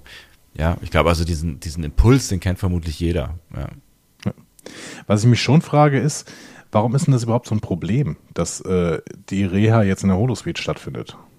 Ich glaube einfach nur, weil es ungewöhnlich ist. So. Ja, aber warum? Also ich meine, was machen wir heute? Ne? Wir gehen in irgendein Reha-Center und äh, machen da Reha. Ne? Was machen wir heute, wenn wir äh, Fitness haben wollen? Wir gehen ins Fitnessstudio. Was machen die, wenn sie Fitness haben wollen? Die gehen in die Holosuite und machen irgendein Trainingsprogramm. Warum kann man nicht die Reha auch in der Holosuite machen? Was ist das, was ist das Problem? Ich glaube, weil es kein, kein, einfach kein Reha-Programm ist, so, ne? Also ich glaube, es geht, geht da äh, ah, ja. mhm. pri primär darum, dass er in einer, in einer, in einer, in einer Simulation von Begier ist, wo er Frauen aufreißt. Oder so. Stimmt. Und dann, ja, okay. Ne, also wenn es jetzt halt irgendwie. Got, got your point. Ja. Mhm. Und das, das, ist, das ist ja schon irgendwie seltsam, ne? Weil das dann schon irgendwie so ein bisschen, also was willst du da? Also, ne, was, was bringt dir das? Also dann geh doch lieber irgendwie in irgendein, weiß ich nicht, eine schöne Simulation von Riser oder so und lass dir zwei Physiotherapeuten äh, erscheinen. Ja, ja. Aber dann ist es natürlich relativ wichtig, was äh, Dex in, in der nächsten Szene sagt, ne? Ähm, das ist nämlich wieder so eine Besprechungsszene. Mhm. Ne? Nox Umfeld ist auch sehr besorgt, um es gelinde auszudrücken. Ja. Ne? Cisco trifft sich mit äh, Dex, also Nox Therapeuten quasi an dieser Stelle, äh, Bashir, Nox Arzt, mhm. Jake, Nox besten Freund, ja. Quark, Rome und äh, Lita, der Nox Familie, also quasi alle, die irgendwie mit Nox was zu tun haben könnten und diskutieren dann, ähm, ob seine Zuflucht in die Holosuite eine gute Idee ist oder nicht. Ähm, und Dex glaubt dann eben, es könnte Norks Weg sein, überhaupt eine Therapie zu suchen. Ne? Du hast recht. Durch diesen Satz wird es dann erst wieder äh, plausibel und vorher muss man halt sagen, ja. Mhm. Das Problem ist halt, dass das kein Therapieprogramm ist. Ja, ja. das ist ein gut, guter Punkt. Mhm. Ich fand aber übrigens diese äh, Szene wunderschön, weil Bashir so fertig gemacht wird. ja. Ich habe auch sehr gelächelt bei der, bei der Szene. Aber der kann es ja irgendwie wegstecken. Also es wird, wird ja dann irgendwie, äh, er, er kriegt dann für seine ganzen Holo-Programme nochmal eins drüber und nochmal eins drüber und nochmal eins drüber. Ich habe mir diesen Dialog rausgeschrieben, weil ich es so großartig finde. Wie kann es ein gutes Zeichen sein, sich in einem der Jugendprogramme von Julian zu verstecken? Hey! Es könnte schlimmer sein, er könnte sich im Alamo-Programm verstecken. Hey! Oder diesem lächerlichen Geheimagentenprogramm. Hey! Oder dieses blöde Wikinger-Programm. Also alle geben ihm noch einen mit. Ja. Ich fand es auch eine sehr schöne Szene. Aber das kann man Aber schade, dass, schade dass O'Brien nicht dabei war. Das stimmt.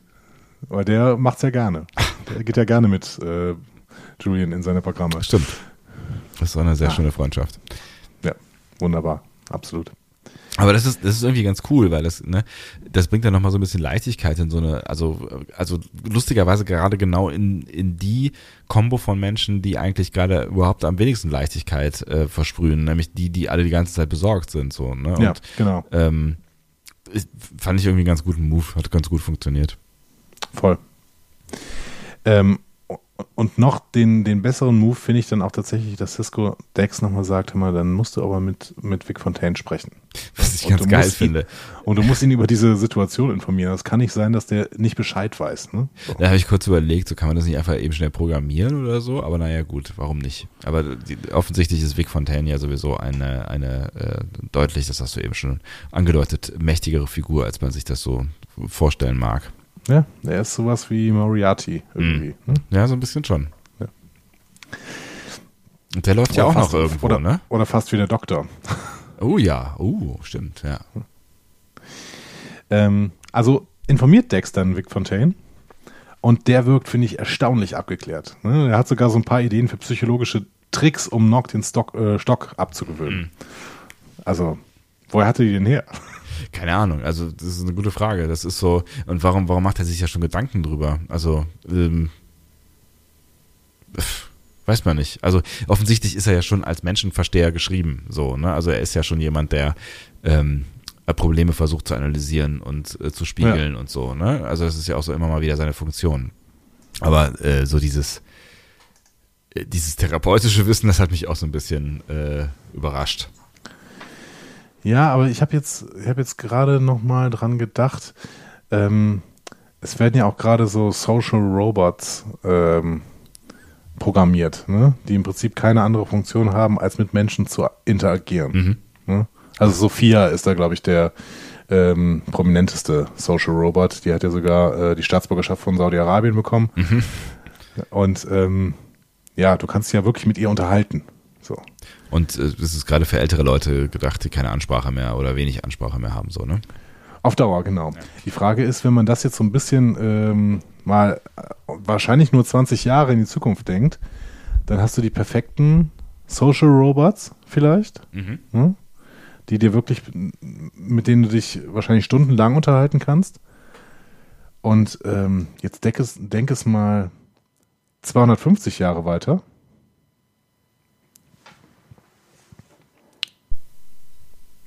Hallo? Ja, ich denke. Okay. Entschuldigung, du warst gerade weg bei mir. Achso. Äh, genau. Ich bin voll ja, bei dir. Man, denke. Man muss, denke. Dir schon, man muss dir schon immer mal wieder ein bisschen mehr Denkzeit einbringen. Du bist ja, du bist ja auch nicht mehr der Jüngste. Ne? Also 250, ich denke mal 250 Jahre weiter. Ähm, ja. Dann kann dieser Social Robot auch dann wirklich vielleicht auch so ausgearbeitet sein wie Vic Fontaine. Ja, keine Frage, aber es ist ganz, ne, da sind wir wieder bei dem Ausgangspunkt. Ne? Es ist halt kein Reha-Programm und es ist halt eigentlich so ein ähm, Entertainment, äh, Feel Good äh, mit ein bisschen Social Skills Typ. So, ne? Und da fragt man sich natürlich schon, wo, wo holt denn der das jetzt her? Aber kann nicht der Host eines Jazzclubs auch sowas wie ein Therapeut sein? Er hat ja tatsächlich therapeutische Eigenschaften. Vielleicht liegt es auch daran. Vielleicht äh, traue ich ihm zu wenig zu. Ich, ich, kann mich da relativ schlecht in die 60er äh, zurückversetzen in meinem Kopf, weil äh, ich habe nicht mehr so eine gute Erinnerung daran. Aber ähm, wie, wie ist das denn, wenn man da so zu so einem Alleinunterhalter. Ja, ich glaube, das ist, ich glaube. Jazzmenschen. Ja, ich glaube, da, ich glaube, da kann man keine Verallgemeinerung aufmachen. Keine Ahnung. Also ich glaube, äh, ich glaube, in der in der Funktion, in der er halt in der Serie etabliert ist, so ist er ja so ein bisschen der der Best Buddy von jedem, der mal reinstolpert, so mehr oder weniger, ne? Und ähm, der Zuhörer und so. Ähm, in, ich finde, in der Konsequenz kann man ihm vielleicht zugestehen, dass er da auch sich schon ein paar Gedanken darüber gemacht hat, wie man dann vielleicht mit Norke umgehen können soll. Aber mhm. dass der diese, dieses, dieses ganze Ausmaß am Ende rafft, also da, ne, der hat ja dann offensichtlich ähm, verstanden, dass ähm, dass das Nock ein psychisches Problem hat und hat sich dann mhm. damit, also das haben sie ja nicht thematisiert, ne? sondern es geht ja eigentlich nur darum, äh, ähm, dass, dass er weiß, dass, dass er ein neues Bein hat. So, ne? Das heißt, er hat ja da relativ viel antizipiert. Und das ist, finde ich, schon. Äh, ja, nee, nee, nee. Ich finde, dass sie jetzt schon hier in dieser Szene jetzt sofort am Anfang das äh, doch relativ stark thematisieren. Ne? Also, ja, die beiden ähm, jetzt. Also, ja, genau, aber da, genau. Hat, da hat Vic ja schon, schon seine Ideen zusammengesponnen. Macht er das nicht in diesem Moment erst? Hätte, hätte ich so verstanden. Ach so. Also, dass, dass Dex ihm da sagt, ja, ähm, also er fragt ja, was ist denn mit dem Stock so? Und äh, sie sagt, ja, psychisches Ding. Und dann meint er, ach so, dann habe ich ein paar Ideen. Ah, okay. Dann und das finde ich eher, eher so, das finde ich, find ich realistischer, als wenn Data irgendwo steht und lange überlegt. so. Ja, das stimmt. Das ist so eine meiner Lieblingsszenen. So. Moment. Lass mich kurz drüber nachdenken. Was? Ja. Ja. Naja, Nock entscheidet sich auf jeden Fall seine Zeit damit zu verbringen, äh, Western in äh, Vic Fontaines Suite zu ähm, sehen. Mhm. Und er schaut dann zuerst Shane, äh, zu Deutsch Mein großer Freund Shane, das ist ein, ein Western von 1953 und ist vom Ende von Shane sehr, sehr unbeeindruckt. Denn äh, Shane wurde erschossen, aber äh, man sieht kein Blut. Also er wurde mhm. angeschossen. Angeschossen. Also er wurde genau. in den Arm geschossen, genau. Ja, man sieht kein Blut, so der lacht sofort wieder, hat offensichtlich keine Schmerzen. Und das ist natürlich dann irgendwie für Jake, äh, für Jake, für Nock, äh, in seiner Situation äh, vielleicht doppelt doof, so nach dem Motto, du Arsch, warum, ne? Genau. Warum kann, kannst du jetzt so. einfach so weitermachen? Genau, du wirst angeschossen und dir geht's gut, das kann doch alles nicht wahr sein, das ja. ist völlig unrealistisch. Deswegen findet er The Searchers, äh, beziehungsweise auf Deutsch Der schwarze Falke, mhm. äh, auch besser. Ne? Und ähm, da müssen wir natürlich alle zustimmen, weil der Schwarze Falke ist ein großartiger Western. Habe ich nicht gesehen. Hast, echt nicht? Ich glaube nicht. Was? John Wayne? John Wayne, äh, ein John Ford Western. Also äh, ähm, ich verweise hier mal auf Rio Bravo, Rio Lobo und so weiter. Ähm, und das Witzige ist, äh, Fontaine stimmte mir auch zu. Ne? Sagte ja, wer findet denn uh, The Searchers nicht besser? So. ähm, ich finde diesen Verweis noch schön, weil ähm, die zweite Hauptrolle in The Searchers spielt Jeffrey Hunter. Der wiederum ist Pike. Aha. Im Pilotfilm. Das ist ja witzig. Also das haben sie garantiert absichtlich gemacht. Ne? Also äh, unabhängig davon, dass wirklich, also äh, Searchers ist, ist ein wesentlich, wesentlich besserer Film als hm. Shane. Ach, lustig. Ja, ja genau. Äh, nebenher sitzt äh, Vic Fontaine noch über seine Buchhaltung und mhm. blickt überhaupt nicht durch. Ähm, und da fand ich, da habe ich zum ersten Mal drüber nachgedacht. Also, ja, du hast die, die Frage jetzt schon öfter aufgeworfen, aber ich finde, Vic Fontaine ist klar, dass das Geld keine Rolle spielt. Mhm. Ne? Das sagt er ja auch mehrfach. Ja, ja, ist Holo Money und so weiter. Ne? Ähm, aber die Buchhaltung in seiner Welt nimmt er trotzdem ernst, weil er seine gesamte Welt irgendwie ernst nimmt. Ja, weil du wahrscheinlich auch, keine Ahnung, also der ist ja offensichtlich äh, ähm, er ist offensichtlich fähig zu abstrahieren, dass er eine Holofigur ist und dass seine ja. Welt um ihn rum nicht real ist, sondern nur ein, ein äh, Hologramm, also nur irgendwas, was sich jemand ausgedacht hat. Also er ist eigentlich nur eine Geschichte. Jetzt ist halt die Frage, wie gehst du damit um? Ne? Also wenn du dazu fähig bist, zu abstrahieren, dass du kein Mensch bist und dass du keine reale Welt hast und dass es auch keine reale, keinen realen Ort gibt, an dem du existieren kannst, dann kannst du wahrscheinlich auch nichts anderes als ähm, die Realität dir zu nehmen, die dir zur Verfügung steht, auch wenn sie fiktiv ist. Oder man hat ihn ganz einfach so programmiert. I don't know. Also das ist, das ist halt so, so die Frage, wie viel Mensch steckt denn in so einer Holofigur dann am Ende drin? Ne? Ich finde, er wird hier schon so gezeichnet, dass er im Prinzip die Welt, in der er lebt, ernst nehmen muss, weil es das Einzige ist, was er hat. Ja. Und deswegen sagt er ja auch nachher noch, ja, äh, du willst hier abhängen, aber ich habe einen Job und den muss ich machen. Und mhm. Nock sagt im Prinzip, äh, warum musst du den Job machen? Ja, weil ich das halt machen muss. Ne? So. Also ja, ja, er nimmt das schon ernst und er feiert ja auch tatsächlich äh, an mehreren Stellen dann auch gleich, äh, dass, dass, dass er so lange ähm, da sein kann und in seiner Realität so lange agieren kann, dass er dann auch immer mal wieder irgendwie handeln muss. Also dass dann halt Zeit ist quasi dafür, dass er halt irgendwie auf die Bühne geht zum Beispiel. Darf ich mal einen philosophischen Gedanken aufmachen? Bitte. Und du musst mir sagen, vielleicht ist es auch völlig abstrus, was ich gerade überlege. Ja? Der Existenzialismus Mhm. ne, sagt, ähm, dass der Mensch ja im Prinzip zur Freiheit verdammt ist, äh, weil er sich seine äh, Essenz nach seiner Existenz selber bilden muss. Ne? Also der Mensch ist auf die Erde geschmissen und muss sich dann selber überlegen, äh, was er mit seiner Freiheit denn anfängt. Fürchterlich, ja. Ne? So, zur Freiheit verurteilt. Und das ist natürlich viel, viel anstrengender als, ähm, wie der Existenzialismus, äh, Existenzialismus ja nochmal beweist, in einer religiösen Gesellschaft, wo äh, Gott das alles bestimmende ähm, ist, der alle, alles bestimmende Sinn auch und damit deine, Ex damit deine Essenz im Prinzip schon klar ist Mhm. als Mensch. So.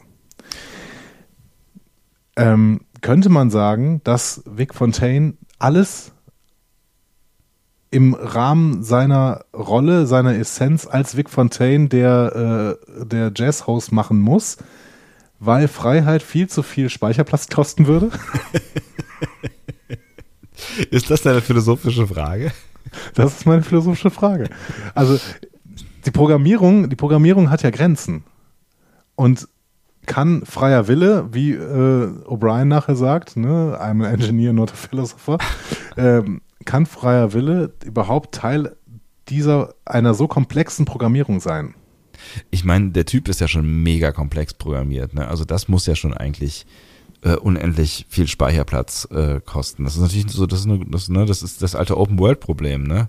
Also wie Open ist, ist eine World. Also eine Open World ist ja nie open. Eigentlich gibt es immer den Punkt, wo plötzlich der Nebel erscheint und äh, es, es nicht weitergeht. So, ne? Genau. Aber die K kann eine KI sich quasi selbst eine Essenz bilden? Ist eine KI, ist es möglich, einer KI zu sagen, okay, du bist jetzt ein kleines Kind und ähm, entscheide dich selber, was du dann mal irgendwann wirst?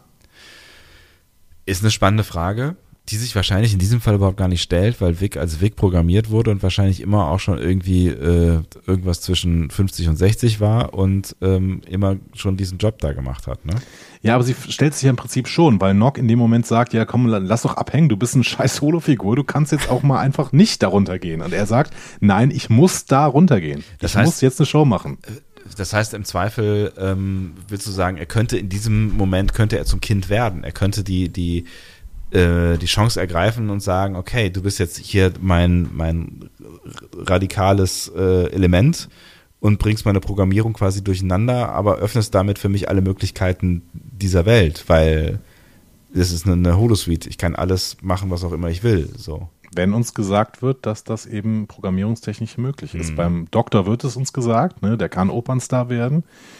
Ähm, wenn er, wenn er äh, quasi aus der, aus, der, aus der Krankenstation rausgelassen wird. Aber kann Vic Fontaine das auch?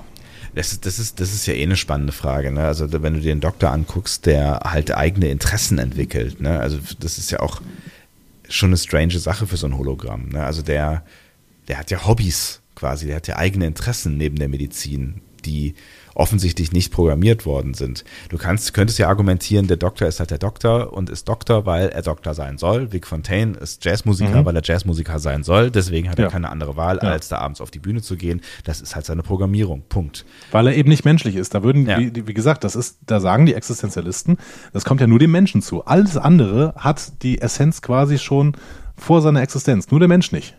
Und das ist ein Problem. Hm.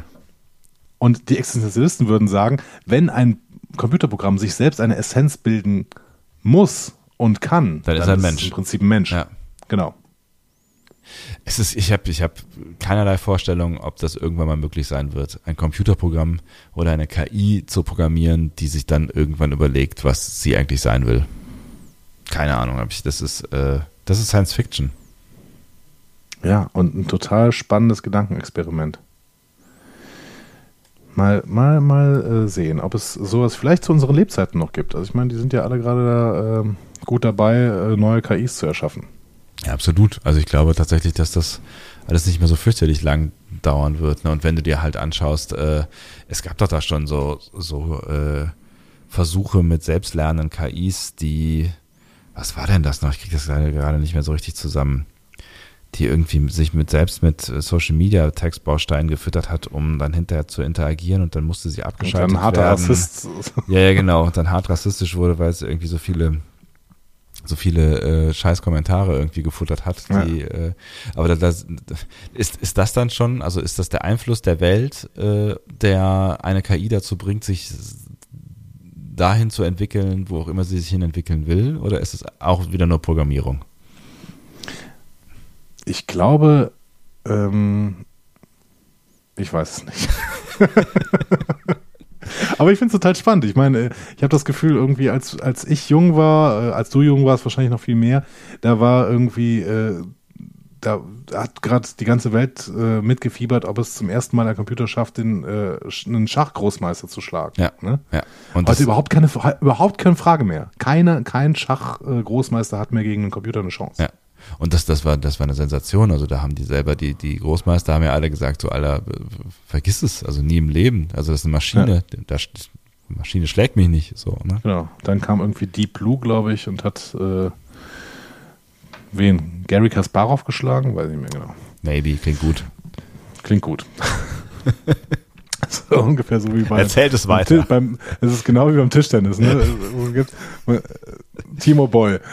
Andere Tischtennisspieler gibt es, glaube ich, nicht. Genau. Nur Timo Boy. Und es gibt nur einen Schachspieler, Gary Kasparov. Nein, es gibt auch diesen Schweden, ne? Norweger. Norweger heißt er. Magnus. Das war den Norweger heißt er, genau. Der hat doch, der hat doch äh, vorletztes Jahr oder sowas hat er hart gewonnen, äh, überraschend, und dann irgendwie letztes Jahr hart verloren. Da kam doch irgendwie dieser, dieser andere Russe, das war nicht krass Parov, oder? Da war doch auch so ein junger. Schalten ah. Sie auch nächste Woche wieder ein, wenn es heißt gefährliches Sporthalbwissen. Ist Schachsport? Come on. Ja, natürlich ist Schachsport. Boah, da bin ich sportlich. Der deutsche, der deutsche Olympische Sportbund sagt, Schach ist Sport, E-Sport nicht. Genau. Die Kriterien sind völlig klar. Bei Videospielen bekomme ich wenigstens feuchte Hände. Beim Schach sitze ich und rege meinen Körper nicht mal. Ach, ihr wisst schon. Ja, wir wollen auch da nicht weiter mit dir über deine feuchten Körperteile reden. Bevor oh, Fontaine auf jeden Fall zu seiner Show aufbricht. Das ist auch eine Last, er, nicht zu schneiden. Manchmal. Äh, gibt er äh, Norg einen neuen Stock. Und das ist natürlich ein guter Trick. Ne? Also erstmal ist, das, ist der Stock so eine Replik von Errol Flints Stock. Der ist halt nur kürzer. Und er hat ein Feuerzeug oben drin. Geil. Ähm, ja. Nock fragt, was soll denn das eigentlich? genau, was soll das? Das, das brennt, cool. ja. das ist cool, aber wofür ist es gut? aber trotzdem, also natürlich ein sehr schöner Trick. Äh, Trick von Vic. Ne? Ja. Ähm, Nock äh, kann sich mir jetzt nicht mehr komplett auf den Stock stützen. Und das ist gut. Ja, vor, vor allen Dingen äh, wieder so ein, so ein Move, wo ich irgendwie denke, so, Alter, du hast echt, also du machst ja viele Gedanken und du hast die richtigen Moves am Start, so. Ja, voll. Genau, und dann äh, sehen wir den Abend, den angekündigten Abend von Vic. Ähm, Jake äh, kommt auch zu Besuch, der bringt ein Date mit äh, in die Holosuite. Und zwar ein Date mit dem Namen Kesha. Mhm. Tick-Tack. Und äh, setzt sich zu Nog an den Tisch. Und dann äh, will Jake was zu trinken holen und äh, Kesha sagt, äh, dass Nock ein Held ist. Und zwar nicht nur für Jake, sondern für alle auf der Station. Und das will Nock mal gar nicht hören. Damit ist eigentlich das Gespräch beendet. An der Stelle ist es vorbei, mehr oder weniger. Genau. Warum eigentlich? Also ich habe mir überlegt, vielleicht weil es ihn an seine Verletzung erinnert, aber warum, warum ist es, warum ist er so getriggert davon, dass ähm, man ihm sagt, dass er ein Held ist? Weil er, weil er Angst hat. Also ich, ich glaube, dass das ist der Bogen zu dem Geständnis, äh, dass er am Ende weg äh, gibt, weil er Angst hat. So, ähm, er, er hat Angst, dass dass, dass ihm was passiert. So, und er hatte Angst in dieser, dieser Szene. Deswegen fand ich es ja schade, dass wir die so kurz gesehen haben im Fahrstuhl, ne? Ähm, also er, er, er, er wirft sich ja schreiend äh, zu Boden. Wahrscheinlich hat er ja Todesangst in diesem Moment. Und ähm, das passt für ihn relativ sicher nicht zusammen mit dem Bild eines Helden. Das ist kein heldenhaftes Verhalten für ihn. Du meinst quasi das, was er nachher sagt, dass seine eigene Verletzlichkeit ihm so Angst macht, ja? Ich glaube schon. Und auch, dass, dass, dass dass er sich halt einfach auch nicht heldenhaft verhalten hat, weil er da auch schon Angst hatte in der Situation. Und äh, ich meine, fair enough, dass es, wer hätte nicht Angst in so einer Situation, ne? Ja, klar. Und aber ich glaube, das ist halt das Problem, dass, dass, dass, dass alle das irgendwie falsch einschätzen oder dass er das Gefühl hat, dass alle ihn falsch einschätzen, weil er kommt nach Hause und hat ein Bein verloren äh, und hat irgendwie gerade Glück gehabt und hat eine scheiß Angst um sein Leben gehabt, so. Aber er hat nichts Heldenhaftes getan in seiner, in seiner, seiner Selbstsicht, würde ich jetzt mhm. mal vermuten. Ja, ja, da ist Angst natürlich wirklich äh, etwas, was dich ja, was dich lähmen kann. Ja, ne? wo, wo, wofür er sich auch schämt, glaube ich. Das ist, das ja. ist so, ne, er wollte, ne, es wird ja dann nochmal beschrieben, ne, er wollte ja der, der große, ähm, er sagt das selber, der, der, also er war jetzt nicht irgendwie total kriegsgeil, aber er wollte sich selbst beweisen, so, ne, und, ähm, ich glaube, in seinen Augen ist er einfach gescheitert. So, und jetzt reiben ihm alle unter die Nase, ey, du bist ja echt ein geiler Hecht. Und er weiß, nee, bin ich nicht, weil ich bin, ich bin gescheitert. So. Mhm. Das macht das Gespräch dann relativ unangenehm tatsächlich. Ja. Und ähm, als Jake zurückkommt, will Kesha dann auch gehen, weil sie glaubt, ja, äh, sorry, ich habe was Falsches gesagt und das ist hier nicht mehr, das ist hier kein schöner Abend mehr. Ja. Ähm, und dann kommt es aber zu einer Auseinandersetzung zwischen Jake und Nock, weil Jake wirklich sehr, sehr viel Verständnis hat und äh, hier auch nach der gesamten Nummer, die äh, Nock vorher so abgezogen hat, ihn in der Holosuite besuchen kommt und sofort wieder sein bester Freund ist und sowas. Also ich finde Jake wirklich ganz, ganz toll in dieser Folge. Mhm. Ähm, aber es, ich finde es dann auch sehr verständlich, dass er dann Nock irgendwann mal sagt, hör mal, geht's noch? Voll, ja, ja, klar. Komm, mal, komm mal klar. Ja. Du kannst dich hier nicht so aufführen. So. Ähm, und Nock ähm, wirft, wirft dann sogar noch den Tisch um und schlägt äh, Jake zu Boden. Ja. Und da finde ich aber dann auch, dass Vic Fontaine ganz halt Host seines eigenen Clubs ist und Nock natürlich sofort aus dieser Lounge rauswirft. Was, was, ja? was ich auch einen richtig coolen Move finde in dem Moment, ne? Ähm, anstatt irgendwie zu deeskalieren, zu sagen, so, Alter, du hast in meinem Club gerade nichts verloren in dem, dem Zustand, weil auch das, glaube ich, Nock erst zum Nachdenken bringt in, in dem Moment. Also wahrscheinlich, ja, ja vielleicht hätte er auch äh, wäre auch so drauf gekommen, irgendwie, dass das kein, kein cooler Move war, aber ich glaube, es wird ihm die Drast die Drastizitiertheit.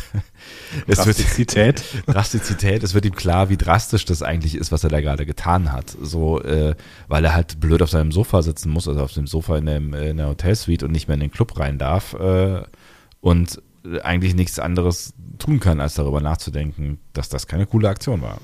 Ja, ist deswegen natürlich auch relativ schnell geläutert.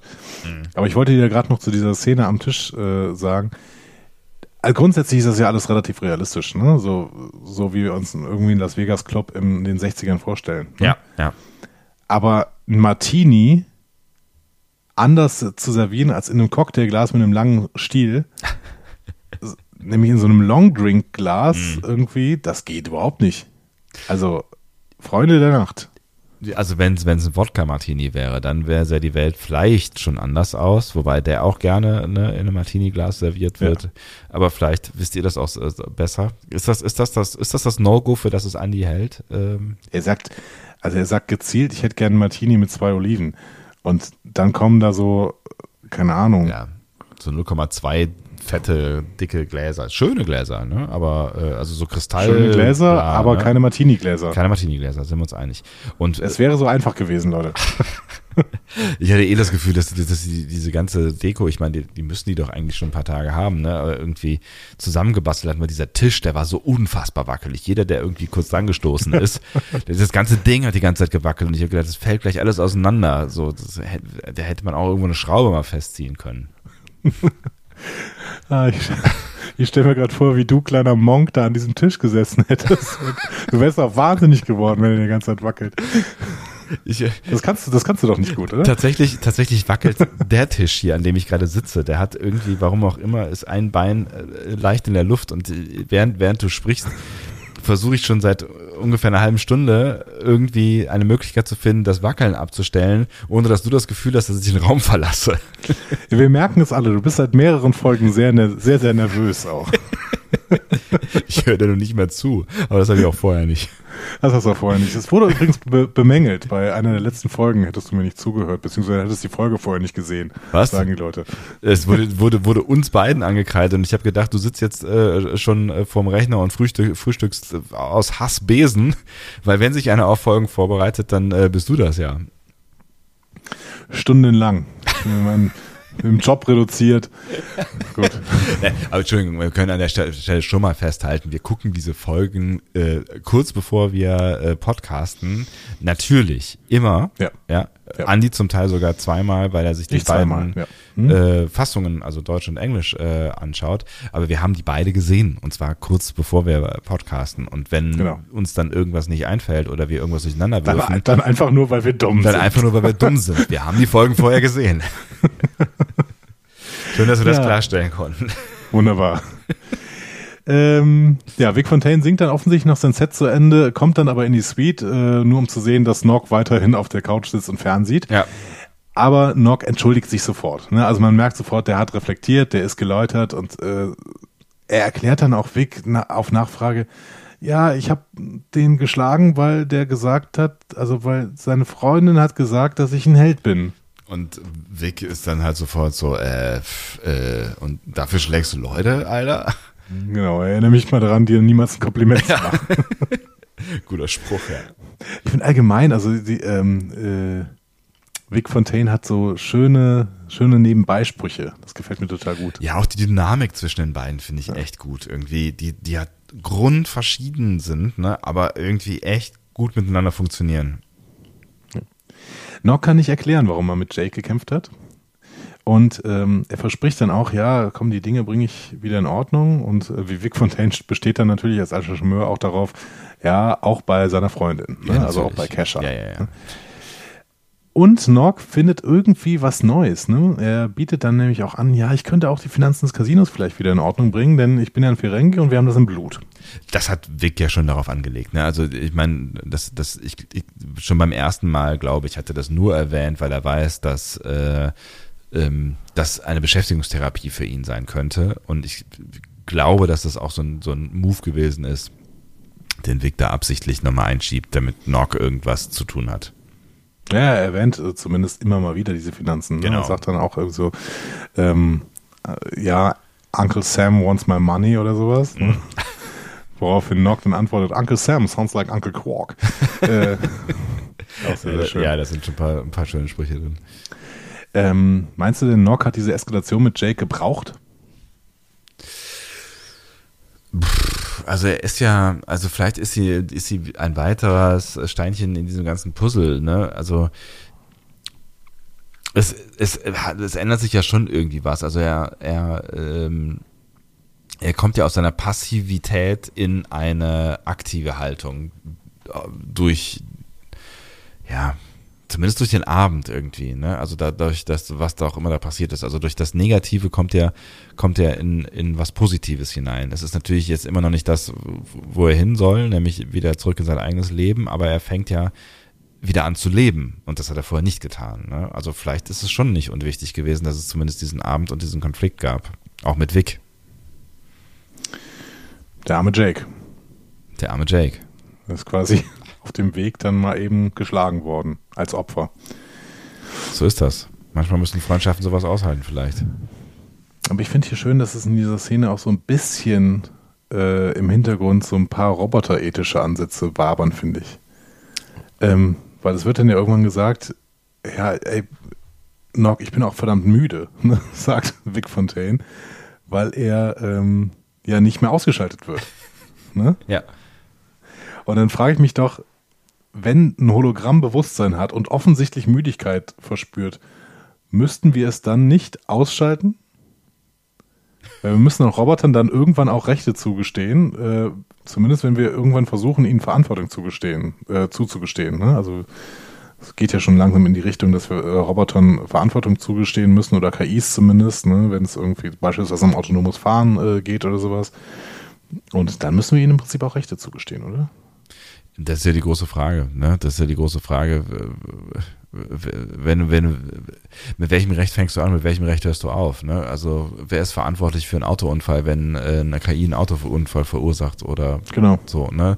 Es ist ja schon ein schwieriges Ding. Auf der anderen Seite will Vic ja eigentlich ähm, auch sein Leben leben. Ne? Also er findet das ja eigentlich auch ganz geil. So, ja, ich finde das ne? super, ja, auf jeden Fall. Ähm, jetzt ist halt die, die Frage, kann man das nicht so programmieren, dass er keine Müdigkeit empfindet? Also, warum muss der denn, warum muss der denn fertig sein, der arme Kerl? Man gesteht ihm dann offensichtlich zumindest zu, dass er durch Schlafen sich auch regeneriert. Ne? Das muss ja auch programmiert sein. Das kann man ja genau. auch ändern. Ja. Finde ich auf jeden Fall spannend. Aber ich glaube tatsächlich, dass es so ein bisschen beabsichtigt wird, dass es so ein bisschen im Hintergrund wabert. Denn dieser, diese Konversation, die dann Nock und ähm, äh, Vic Fontaine haben, wenn Nock ihn dann fragt, When you sleep, do you dream? Mhm. Und er nur sagt, ja, good night. Ne? Dann ist das, ähm, ja, also ich habe da so ein bisschen diese, diese Philip K. Dick-Frage, ähm, so, do androids dream of electric sheep? ähm, äh, das ist ja die, die, das ist ja ein Buch, äh, die, die Vorlage für Blade Runner ist das ja, ne? Ähm, ist, aber die, die, ich finde, die steckte da so ein bisschen drin, mhm. ne? So, wovon träumst du eigentlich, wenn du schläfst? Du bist ein Hologramm. So. Könnte ja auch sein, dass er, dass er deaktiviert sich. Also er kann sich ja offensichtlich aktivieren und deaktivieren. Es könnte ja auch sein, dass er in sein Zimmer geht, sich deaktiviert und sich äh, einen Wecker stellt auf äh, was auch immer. You never know. You never know. Wenn ich auf jeden Fall ich finde, da, da steckt noch ganz, ganz viel drin, was wir vielleicht irgendwann auch mal durch ein paar Voyager-Episoden äh, beantworten können, wenn wir uns mal ein bisschen mehr mit dem Doktor beschäftigen. Ja, der ist auch eine sehr komplexe Angelegenheit. Und vor allen Dingen ist, zeigt, zeigt er halt auch die, die Grenze der Frage, wann ist ein Lebewesen ein Lebewesen so. Und da sind wir wieder äh, hier bei Datas Verhandlungen aus äh, TNG. Ne? Ja. Also wann, wann wird Vic zum Doktor? Oder was macht der Doktor zu, zu einem Lebewesen und Weg vielleicht nicht oder so. Also da kann man, kann man, äh, glaube ich, lange drüber diskutieren oder philosophieren. Genau. Da müssen wir eigentlich mal die gesamten Hologramme, die wir so kennen, äh, nebeneinander stellen und fragen, wo ist hier ein qualitativer Unterschied? Ja. Ne? Also wir und haben warum? Doktor, ja. wir haben Moriarty, wir haben äh, Leonardo da Vinci ja. und, ähm, und, die, ja, ich mein, und die, eben auch Vic Fontaine. Ja, ja. Ja, ist eine spannende, eine spannende Diskussion. Kann man eine Diskussionsrunde machen mit irgendwelchen äh, weiß nicht, Ethikern, äh, Science-Fiction-Philosophen. ja, finde ich gut. Ja. Ähm, wir gehen weiter in der Handlung. Bitte. Dex kommt vorbei, um zu sehen, wie es noch geht. Mhm. Äh, und die möchte im Prinzip auch ihm empfehlen, die Holosuite zu verlassen. Und ähm, von Vic Fontaine weist dann Dex darauf hin, ja, du willst, dass das du willst, dass das Kind, ne, sagst immer das Kind, ne, ja. äh, in die Realität zurückkommt, aber ich finde, in letzter Zeit hat das allgemein ein bisschen zu viel Realität gehabt und ein bisschen Fantasie täte auch nicht schlecht. Und Nock kommt dann dazu und sagt auch so, ja, ähm, und wenn du mich hier zwingst rauszugehen, dann quittiere ich sofort meinen Dienst. Hm. Hm. Und Dex ist äh, dann so, wow, stopp, Piano, ne? So, und äh, will sofort deeskalieren Piano und lässt dann ist schön in dem Zusammenhang, ja. Ja, oh, ja stimmt. War noch nicht mal so beabsichtigt. Ähm, und äh, es deeskaliert die Situation und lässt im Prinzip erstmal alles ähm, weiter laufen. Auch wenn sie sicherlich ein bisschen ähm, sich Sorgen darüber macht, dass Norg tatsächlich äh, seine gesamte Energie darin investiert, ein Holo-Casino zu bauen. Hm.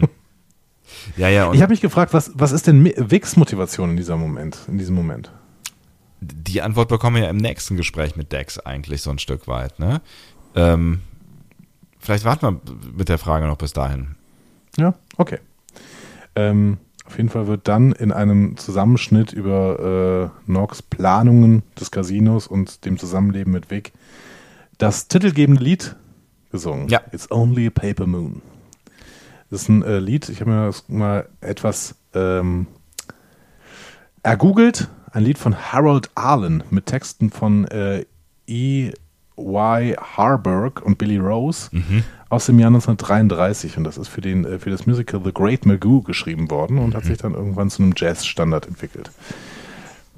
Schönes Lied. Hab ich ich habe es noch nie gehört, ja, aber ich finde es auch äh, relativ schön, ja. Genau. Und ich finde es auch ein schönes Bild irgendwie. Auch, ich finde es auch schön, dass der Folgentitel auf Englisch so heißt und finde ihn deswegen auf Deutsch auch so ein bisschen äh, langweilig, ne? Weil es halt irgendwie auch so ein bisschen dieses, dieses vielleicht auch das Symbol ist für das, was, was äh, Jake sich da aufpustet. Verstehe ich nicht. Erzähl mir das. Ich habe ich hab mir lange drüber nachgedacht, ob ich da irgendwas drin sehe, aber vielleicht ist da wieder, äh, vielleicht sehe ich den Wald vor lauter Bäumen. Ja, ist auch nur die Paper Moon so, ne? Das ist halt irgendwie nur ein Mond aus Papier. Es ist nichts Reales. Es ist halt nichts, nichts zum Anfassen. Das ist nur, das ist nur Pappmaché. Es ist nur so, das war mein, mein Gedanke. So ganz einfach und subtil. Weißt du? Ich weiß nicht, worum es in dem Lied geht. Also, das, wenn du dich damit auseinandergesetzt hast, kennst du vielleicht mehr vom Text, aber ähm, ich, ich habe hab irgendwie gedacht, dass es vielleicht auch so ein bisschen so ein Bild für ein Hirngespinst ist, so ein Paper Moon. Weißt du? Also es geht um einen Jahrmarktsausrufer, der ähm, eigentlich keine Illusionen mehr mh, hm, hat, aber sich verliebt. Keine Illusionen mehr hat. Ja, keine Träume mehr oder so. Ach so. Ne? Also hm.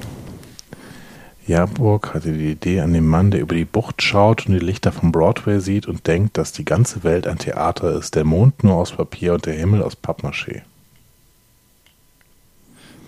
Naja, und Jakes ganze Welt ist gerade eigentlich auch nur ein Theater und Pappmaché und Kulisse.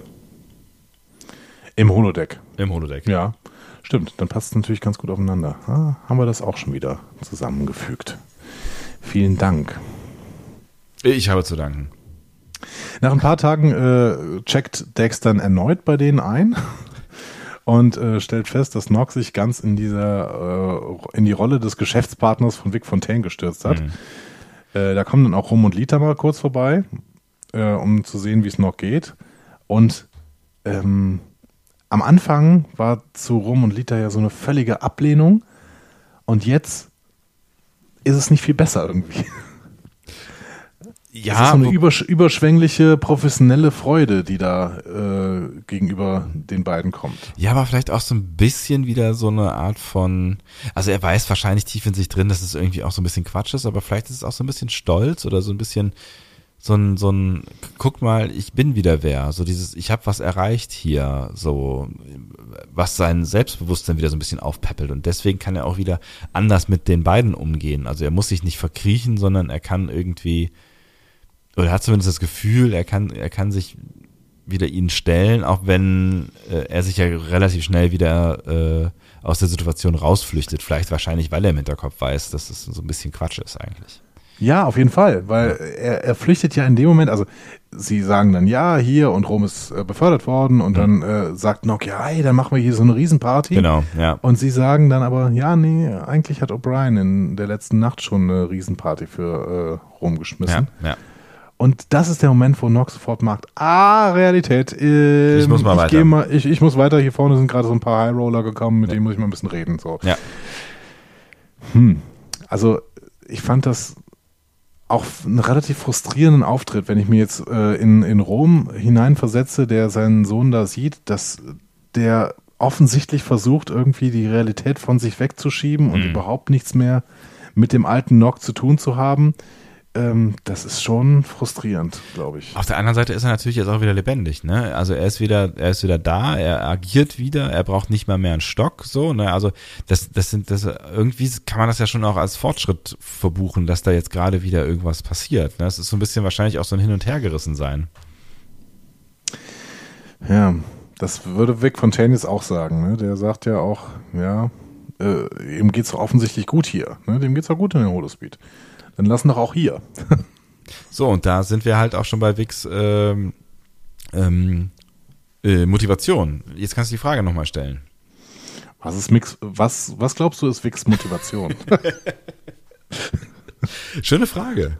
Ja, danke. Ja, weil er erklärt ja hier an der Stelle, er ist ja dann auch eigentlich fast genauso begeistert. Er hat sich von äh, von von Nock anstecken lassen und seinen seinen Ideen so, ne? Und er will das Casino auch bauen und äh, und hat total Bock auf neue Dinge und Abenteuer und Geld vermehren und äh, hat, hat sich so ein bisschen anstecken lassen und dabei auch so ein bisschen das Ziel aus den Augen verloren. Und ich finde dann das merkt äh, mein, meinem Empfinden nach Esri und macht dann einen ganz geschickten Dialog so, ne?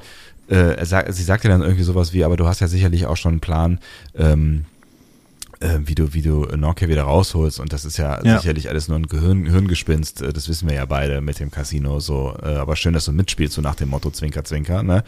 Ähm, aber ich glaube, Vic ist in dem Moment äh, mindestens genauso Feuer und Flamme wie Nock und merkt dann durch den geschickten Move, den äh, durch den er ja sein Gesicht wahren kann, quasi. Ne? Also sie lässt ihm ja äh, seine seine Würde in dem Moment, in dem äh, mhm. sie nicht zu erkennen gibt, dass sie eigentlich gecheckt hat, dass er vom Kurs abgekommen ist.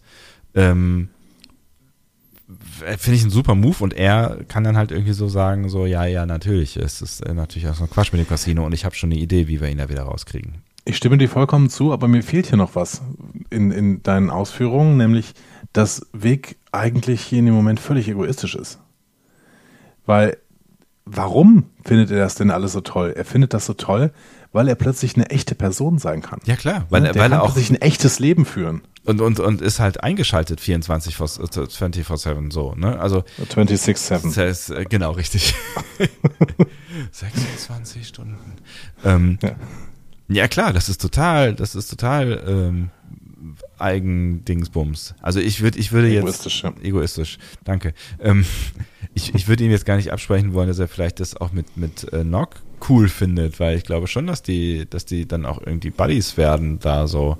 Ähm, aber ich glaube, der findet es auch schon geil, dieses Leben zu führen und erfolgreich zu sein und so. Auf jeden Fall, aber ich möchte jetzt nochmal, äh, darum habe ich die Frage in der Szene davor gestellt, weil da wird mir Wegsmotivation nicht klar.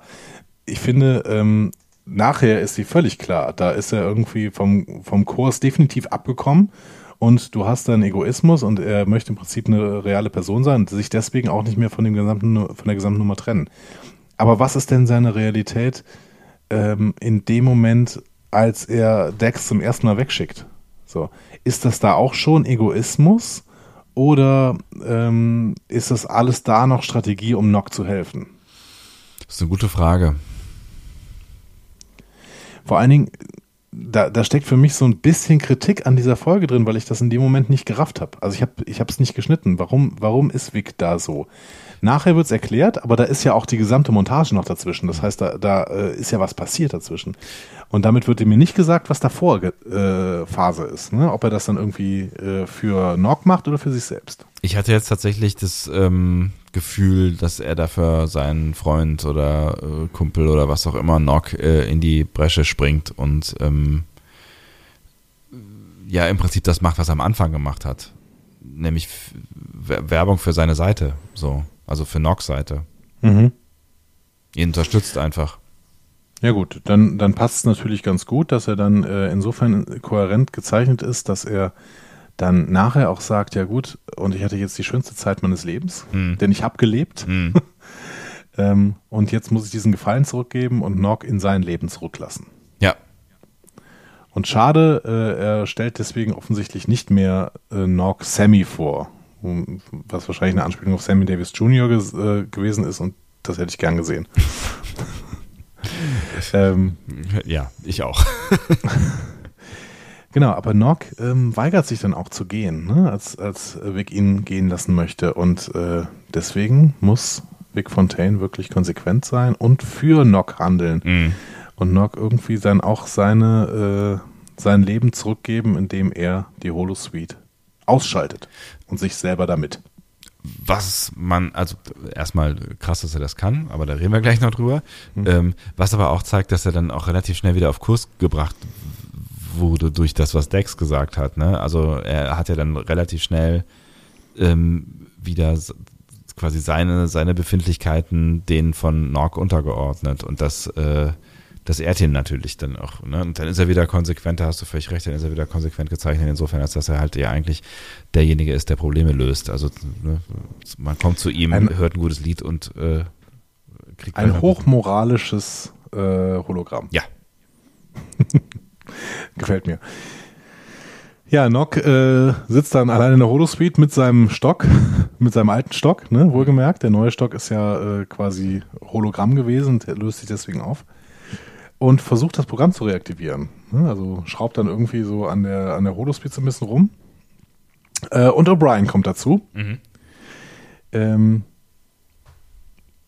der erklärt, ja, Vic Fontaine, das ist schon was Besonderes, ne? Der kann sich nämlich nach Belieben ein- und ausschalten, auch und wenn er nicht online gehen möchte, dann würde er das auch nicht machen. Also kommt die Frage von Nock, die völlig berechtigte Frage, also hat er einen freien Willen? Hm? Und darauf antwortet O'Brien eben in diesem McCoyismus, ne? also in diesem I'm an engineer, not a philosopher. Ne? Äh, das hast du schön gesagt. Ja, äh, ähm, aber die Frage ist tatsächlich real. Ne? Also ist er, hat er dann einen freien Willen, wenn er das kann? Und hier müssen wir wieder das Ranking aufmachen. Moriarty kann das auch. Kann das er kann auch. der Doktor, das kann der Doktor eigentlich nicht. Der Doktor Zumindest kann erst, zumindest am Anfang nicht. am Anfang nicht, am Anfang kann das Moriarty auch nicht. Ach stimmt, Moriarty lernt das irgendwann, ne? Genau, der, äh, der, wie war denn das noch? Der verschmilzt doch mit irgendeiner KI oder sowas, ne? Und wird dann das Superbrain und dann hinterher äh, ist doch auch der, der Deal äh, irgendwie, dass Moriarty äh, weiterläuft in seiner Simulation irgendwo in irgendeinem entfernten Teil des Computers oder so. Das weiß ich nicht mehr. Mal wieder. Aber er kann, er kann sich auf jeden Fall an und ausschalten. Mhm. Und das kann der, ähm, kann der Doktor ja dann später auch. Tja, Leona Leonardo da Vinci kann das, glaube ich, nie. nee, glaube ich auch nicht. Aber spannend auf jeden Fall. Starke KI, die der Julian hier programmiert hat.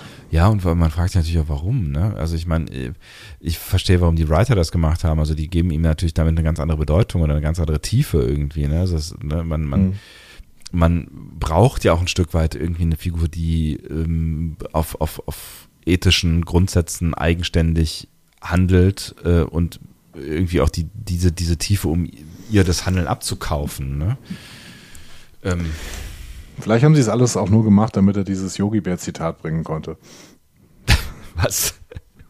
Ja, O'Brien geht dann ja raus und dann in dem Moment schaltet sich äh, Vic Fontaine wieder zurück und sagt, ja, äh, hat O'Brien dir also erklärt, dass äh, ich smarter than the average bear bin.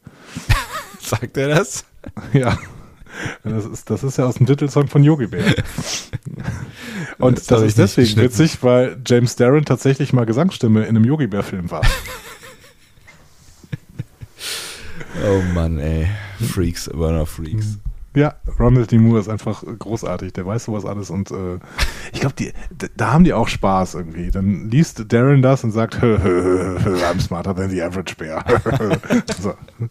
Ich glaube, da das ist, das kann ich mir richtig spaßig vorstellen. Ja, okay. Und ähm, um jetzt mal von diesem Spaß wegzukommen zu wirklich ganz großen Emotionen und zu ganz großem Schauspiel auch an der Stelle, ähm, das ist der Moment, wo Nock zusammenbricht. Ne? Ja, spannenderweise, ne? Ja. Ja, er schüttet sein Herz aus. Äh, spiel das doch mal ab. Ja, ma, Was mach ich, du davon? ja, mach ich doch einfach mal. Don't you get it? I can't go out there. Why not? I'm scared, okay? I'm scared.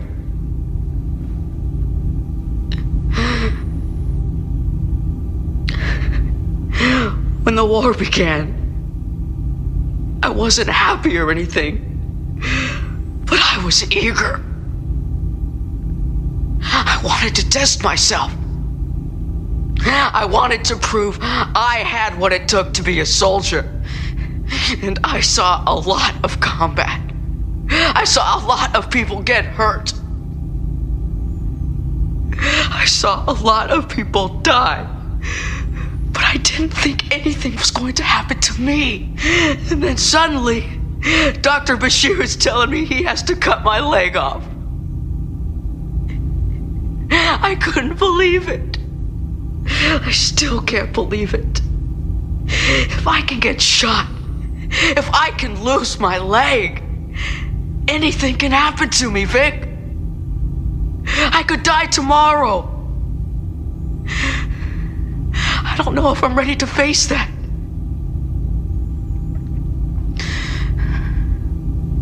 If I stay here, at least I know what the future is going to be like. You stay here, you're gonna die.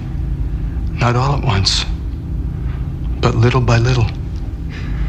Eventually, you become as hollow as I am. You don't seem hollow to me. Compared to you, I'm hollow as a snare drum.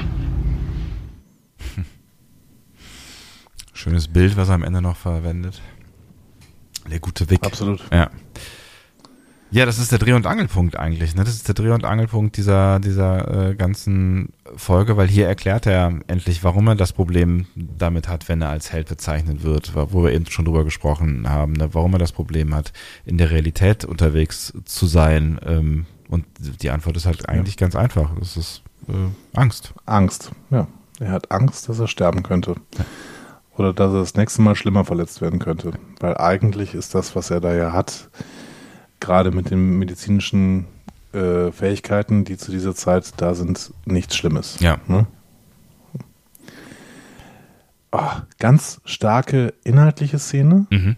weil sie das, weil sie so den gesamten Konflikt noch einmal darstellt und der gesamte Konflikt kumuliert auch in der Szene, also es kommt alles zusammen mhm. und es bricht aus, bricht aus Nock heraus und unfassbar intensiv gespielte Szene. Mhm. Und es ist, das ist ein, das ist ein Monolog hier, ne? Das ist ein Monolog ja. von, ich weiß nicht genau, wann Vic äh, genau einsetzt, aber er sagt ja auch noch zwei Worte. Also insgesamt haben wir jetzt eine Minute und 50 Sekunden gehört, ne? Und äh, die muss halt auch erstmal so runterspielen. Ähm, und ja, ich fand's auch, das ist ein Gänsehautmoment, ne? Also da, ähm, da muss man schon sagen, das, das war schon richtig cool gespielt. Die Tränen standen nicht im Drehbuch. Mhm. Und ich finde es ganz spannend, weil es so viel auch über, den, über das Schauspiel von Eisenberg äh, sagt, mhm. dass er nachher gesagt hat, ich weiß gar nicht, woher die Tränen kamen. Und ich finde, das sagt so viel darüber aus. Ja, er war vielleicht nicht der perfekte Schauspieler, aber er war der perfekte Nog. Ja. weil er den, weil er Nog eben perfekt verstanden hatte und dementsprechend konnte er diesen Konflikt so nachvollziehen, dass seine Tränen dann plötzlich da waren. Mhm. Ja, wo wahrscheinlich dann auch einfach hilft, ne, diese sieben Staffeln Entwicklung im Nacken zu haben, ne, die, genau. die angenommen zu haben, die äh, gefühlt und gespielt zu haben, ne, und ähm, ich glaube schon, dass du dann, und dann bist du halt ein guter Schauspieler, ne, dass du dann da stehst und ähm, die, die, die Erfahrung und das, das Scheitern und diese ganzen Gefühle in dir trägst, die die Figur ähm, mit sich bringt, so, ne, und wenn ja. du die dann nachempfinden und fühlen kannst, dann brauchst du halt auch keine Tränenflüssigkeit, die dir ins Auge geträufelt wird, weil dann, dann, dann fühlst du diesen Schmerz. So, und ähm, dann ist es auch vielleicht egal, ob du jetzt der perfekte Schauspieler bist und ob das hier ein Shakespeare-Monolog war oder nicht, aber es ist authentisch. Und das, finde ich, ist diese Szene, sie ist, sie ist authentisch. Ja, absolut. Und es ist, äh, man, man bekommt eine Gänsehaut, wenn man hier diese Eskalation mitbekommt. Ja. Diese Eskalation während der inhaltlich Nog versteht. Und nach, nach diesem Dialog die Holosuite tatsächlich verlässt und seinen Stock zurücklässt. Was ich echt krass fand, ne? Also musste er es einfach einmal sagen? War es das? Also ich, ich fand, ich fand tatsächlich irgendwie, also es war ja immer klar, dass er weiß, dass das alles kein Ausweg ist. So, ne? Und insofern war er da ja schon weiter, ähm, um nochmal an den Eingang zurückzukommen als Picard, weil er er ist da ja eigentlich schon eigentlich relativ schlau rangegangen. Ne? Er, er wusste die ganze Zeit, ähm, dass er davonläuft. So, warum ist jetzt in dem Moment, in dem er es endlich mal ausgesprochen hat, warum schafft er es dann in dem Moment ähm, rauszugehen? War es, war es wirklich dieses äh, von Vic, dieses du stirbst dann aber scheibchenweise, wenn du hier bleibst? Oder ist es einfach nur dieses ich hab's mal, ich hab's jetzt alles mal rausgelassen. Das jetzt weiß ich halt, na, er sagt ja dann noch was Bedeutungsschwangeres, was mhm. du bestimmt gleich zitieren kannst, ne? Ähm, aber, aber braucht es einfach diesen kathartischen Moment? Es wäre, es, es würde die Szene noch stärker machen. Mhm. Es würde die Szene noch stärker machen, wenn Nock im Prinzip selber drauf kommen würde. Trotzdem glaube ich, dass uns das Drehbuch hier sagen will, dass äh, das Wix Einwand, du stirbst dann Stück für Stück und wirst so, äh, ja, hollow, wie soll man das übersetzen? Ich glaube, das deutsche Drehbuch hat es mit äh, so hohl über, mhm. übersetzt tatsächlich. Ne? Äh, du wirst so hohl wie ich. Ähm, und das ist ein Satz, den Nock dann ja belohnt mit, ja, ich finde dich äh, gar nicht so hohl. Ne? Mhm. So, so hohl kommst du mir gar nicht vor. äh, woraufhin dann dieses Wortspiel kommt, ne? Ja. Mit, dem- mit der, ja, Das so Drum wie eine so, Trommel. ja. Ne? Genau. Ähm, ja, ich glaube tatsächlich, das Drehbuch möchte uns sagen, dass Vic äh, hier der ausschlaggebende Punkt ist. Es wäre stärker, wenn Nock selber da drauf gekommen wäre. Hm. Im Endeffekt hätte es Vic, auch wenn er mir hier auch gefällt, sehr, sehr gut gefällt, in dieser Szene gar nicht gebraucht.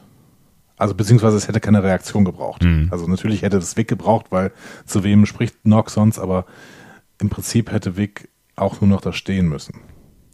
Dann, dann wäre es für mich vielleicht auch noch stärker gewesen, dass er dann irgendwie realisiert, was er sagt und dann irgendwie ra rausgeht und sagt, ne, also so aus sich selbst heraus sagt, okay, ich muss in mein, oder ich, was, welche Wahl habe ich? So, ich muss in mein Leben zurück.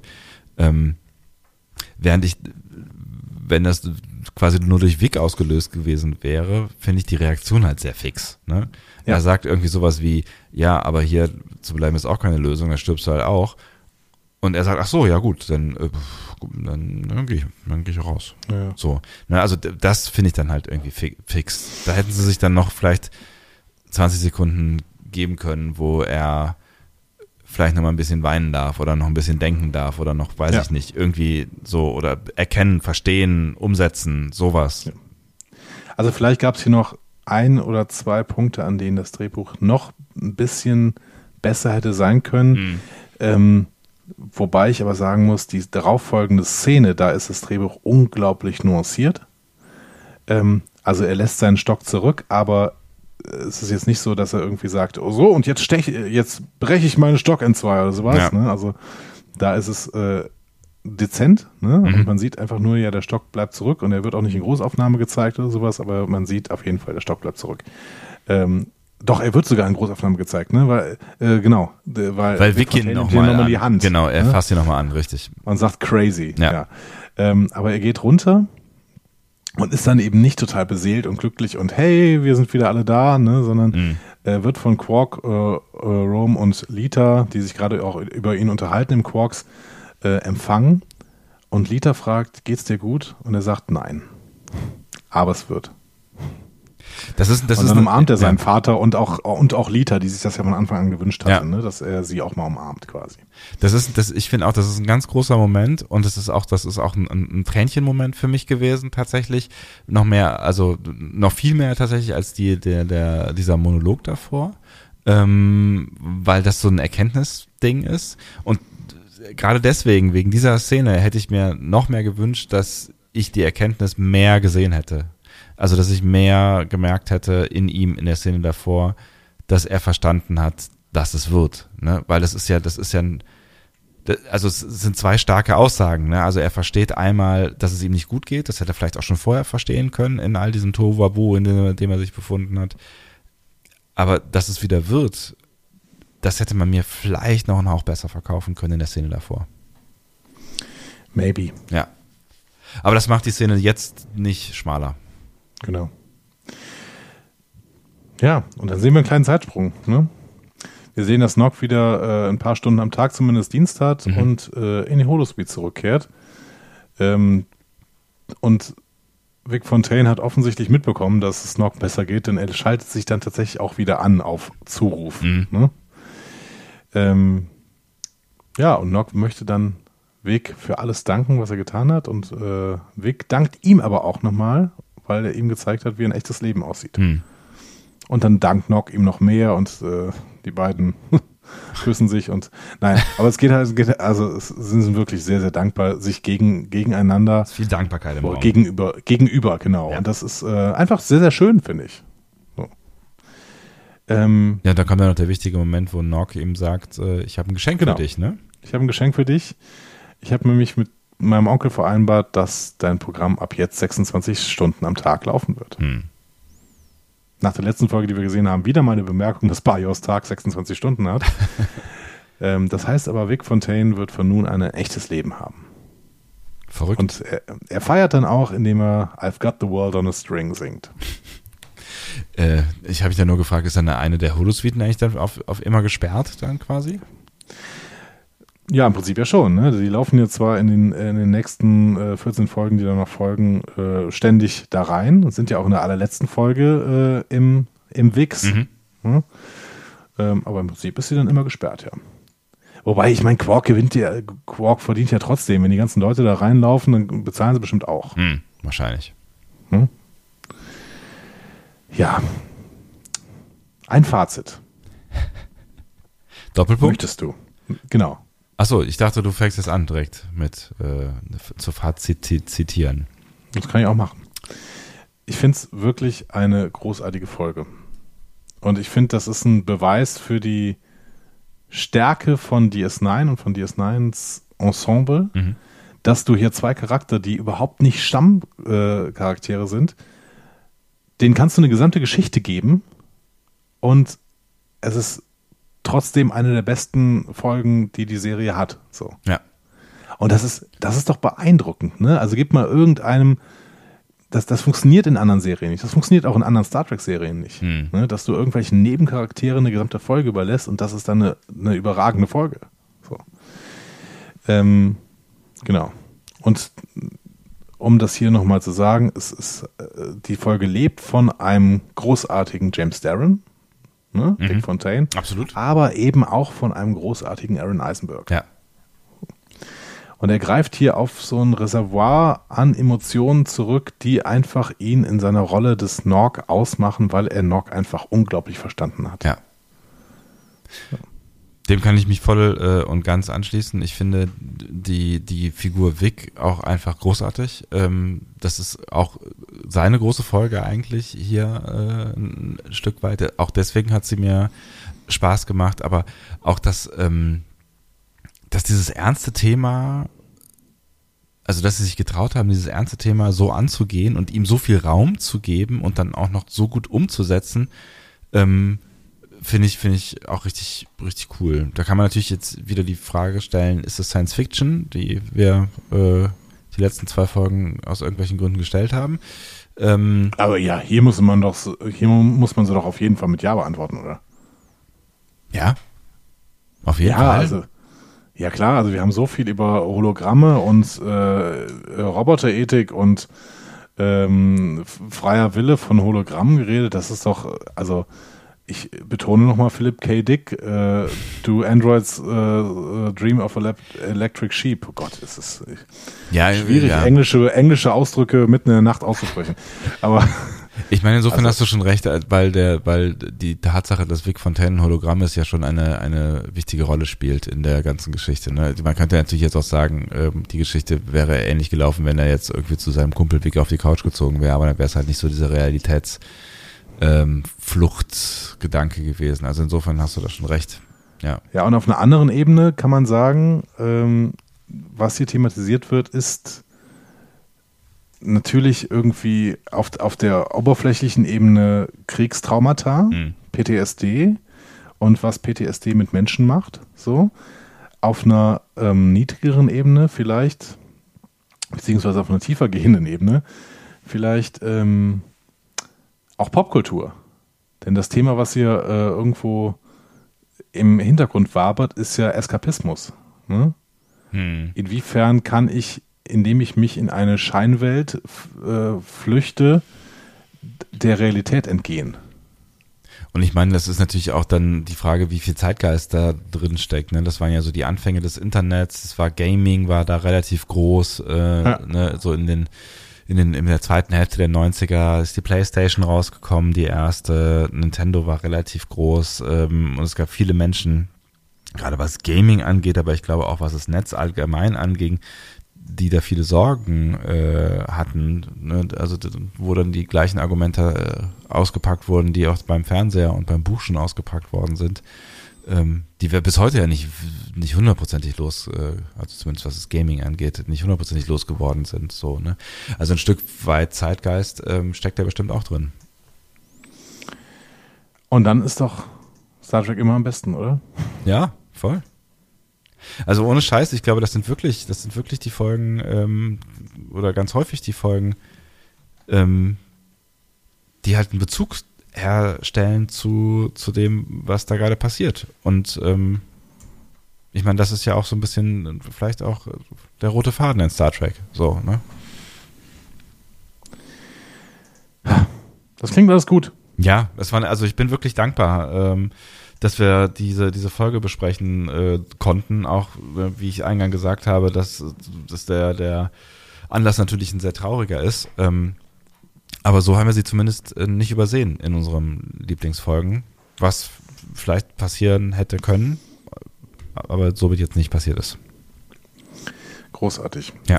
Es war für mich ein sehr, sehr schöner zweifolgiger Ausflug jetzt ähm, auf DS9. Ja. Ich habe sehr viel Spaß bei Progress gehabt. Ich habe auch sehr viel Spaß bei It's Only a Paper Moon gehabt. Ich habe mich sehr, sehr gerne an Aaron Eisenberg erinnert. Ähm, und ich finde, dass es auch schön ist, sich an jemanden mit seinen, mit dem Höhepunkt seines Schaffens zu erinnern. Absolut. Also ohne ihn äh, würde was fehlen und ohne ihn fehlt sicherlich jetzt auch was. Insofern äh, schön, dass wir über ihn gesprochen haben. Schön, dass wir diese Folge besprechen konnten. Ja. Wir wissen noch nicht genau, wo wir beim nächsten Mal weitermachen. Ist das richtig? Das ist ähm, vollkommen richtig. Es gibt Theorien, ähm, aber sie sind noch Theorien. Also was wir auf jeden Fall äh, in den nächsten Wochen mal angehen werden. Und deswegen ähm, können wir euch ja schon mal diesen, diesen Hinweis geben und ihr könnt einfach schon mal schauen. Ähm, ich will ganz, ganz sicher TNGs The Inner Light machen. Ja. Da, da Wie auch immer. Ja, da gehen wir jetzt äh, auf jeden Fall ran. Genau. Dann hattest du noch äh, vorgeschlagen, dass du auch noch einen, äh, einen Abstecher nach, äh, in Richtung Voyager ganz nett fändest und da würde ich äh, mitziehen wollen definitiv. Es, es, wollen ja auch immer wieder Leute irgendwas über Voyager hören und ich finde, wir sollten Voyager an dieser Stelle nicht vergessen, denn zumindest wird Jerry Ryan ja eine Rolle in Star Trek Picard spielen und deswegen vielleicht gucken wir uns mal an, wie denn im Endeffekt Seven of Nine zur Voyager gekommen ist. Ja, und dann hätten wir nochmal eine schöne Doppelfolge vor uns, ist da auch schön. Scorpion. Scorpion, genau. Das wäre vielleicht ein guter Plan. Also so wird es irgendwie weitergehen und vielleicht, wir, wir, ich weiß, wir schlawenzeln immer so ein bisschen um die Filme rum. Ja, aber irgendwann kommen wir dahin. Generations, ähm, also wenn vielleicht, äh, First Contact vielleicht, Insurrection vielleicht, wir werden mal sehen. Also wenn, wenn, wenn, wenn wir jetzt, wenn wir, also wir haben ja diesen Einfahrt, sind wir ja jetzt schon beschritten, ne, äh, quasi. Ähm, und mit zuletzt Family müsste eigentlich jetzt konsequenterweise noch The Inner Light dahinter und dann könnte man mit einer gewissen Rechtfertigung auch sich Generations angucken, auch wenn es einige gibt, die das anders sehen von euch, das weiß ich, aber ich hatte ja schon erwähnt, dass ich Generations einfach nochmal gerne gucken möchte. Ähm, und äh, der andere Pfad wäre halt der Borgpfad, wo ob wir den jetzt am Stück oder diese Fahrt am Stück machen wollen oder müssen, können wir uns jetzt nochmal überlegen. Vielleicht ist es ja auch ganz schön, mal hin und her zu springen hier und dort. Ja, und das erlebt ihr ja gerade mit, dass wir uns eigentlich nach jeder Folge irgendwie nochmal umentscheiden, was wir im Endeffekt tun. Aber das ist doch alles in Ordnung. Ne? Und da sind wir wieder bei der Freiheit des Menschen und das macht uns ja aus als Lebewesen. Wir können uns frei entscheiden, was auch immer wir ist tun. Das nicht großartig? Ist das nicht großartig? Ist, ich ich werde verrückt, ich scheiß mich ein. Ich werd, das ist perfekt großartig. äh, www.discoverypanel.de ist eine großartige äh, Möglichkeit, um mit uns zu kommunizieren. Äh, Discovery Panel bei Instagram auch. Toll. Das bei Twitter Discovery übrigens Pod auch. Discovery Podcast bei Facebook und Panel Discovery bei Twitter. Und natürlich unsere, äh, beziehungsweise Bernds Hotline. Ihr könnt euch ruhig trauen, da anzurufen. Es passiert nicht viel Schlimmes. So. Wir wurden noch nicht ihr verklagt. Werdet, ihr, ihr, werdet mit Vic Fontaine sprechen quasi. Also ihr werdet mit einem Hologramm sprechen können. Ja, es passiert nichts Schlimmes, außer dass wir es möglicherweise, möglicherweise, möglicherweise veröffentlichen. Wenn ihr 0, aber 201 ne. Okta Ok 2. Und wenn ihr euch fragt, was das soll, ihr müsst die Buchstaben auf. Ja, es gibt keine Buchstaben mehr auf. Stehen noch Buchstaben auf, wenn man. Ja, natürlich. Ist das so? Wenn ich jetzt hier Klar. auf Wählen gehe. Ja, weil du kannst ja auch meinen Namen eingeben dann. Stimmt. Also Ukta Uk 2, Was, wie war die UK T A U K 2 02291 Ukta Uk 2 02291 UK T A U K 2 Uk. Ta. Uk. 2. Oh ja, ruf doch jetzt mal an. Halt mal dein äh, äh, äh Telefon vor das Mikro. Ich habe Angst, dass ich irgendwen anrufe. Nee, mach mal. Einen wunderschönen guten Abend. Hier spricht Bernd, der persönliche Hörerinnenbetreuer des Discovery Panels. Hast du eine Nachricht für den Podcast? Dann sprich doch bitte nach dem Signalton. Recht herzlichen Dank. Lieber Bernd, ich finde deine Stimme außerordentlich schön und möchte dich gern kennenlernen. Ich möchte dich schon lange kennenlernen. Wie kann ich dich erreichen? Ruf mich an. 0201 Ukta Uk 2. ah, so. Schön, du ich hast- hoffe, wir haben euch die Angst genommen. Ja, es hat, glaube ich, super gut funktioniert. Ich hatte, ich hatte richtig Angst, dass ich irgendwen in deinem Dorf anrufe. Dein, dein, dein Landlord oder so. Nein, das bist du, oder? Ich bin der Landlord. Das hast du immer noch nicht verstanden. Ja, ich dachte, du redest immer von dem Auto, was du in der Garage stehen hast. Das ist mein neuer Landlord. 320 PS, echte Ledersitze. Genau. Ich fahre äh, SUV. Nein, Quatsch. Bitte nicht, bitte nicht. oh mein Gott. Haben wir jetzt- Diese, dieser Ruf hier. Es ist, es ist, äh, es ist ein Dra- Drama. So, wir wollten doch eigentlich ähm, uns äh, nicht in den Vordergrund stellen und nicht äh, witzig sein, sondern Aaron Eisenberg da lassen, wo er äh, auf dieser, in dieser Folge stand, nämlich Exakt. im Und Mittelpunkt. ich finde aber auch, dass es, ich finde auch, dass es eine ruhigere Folge war und ich hoffe, ihr seid damit sehr, sehr äh, gut klargekommen. Uns hat es auf jeden Fall, glaube ich, gefallen und wir würden sagen, wir verabschieden uns in die Nacht. Würden wir? Du, du redest mit, für, für mich mit, ne? Das ist ja schon bewusst. Das ist so, so, eine, so eine alte Pärchensache, ne? So, wir würden jetzt gerne gehen. Andi, wir würden jetzt gerne gehen. Würden wir? Würden wir. Sagst du bitte auch dann. unseren lieben Hörerinnen und Hörern gute Nacht jetzt? Wir sind nämlich Gute müde. Nacht.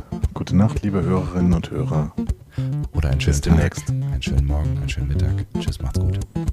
Tschüss.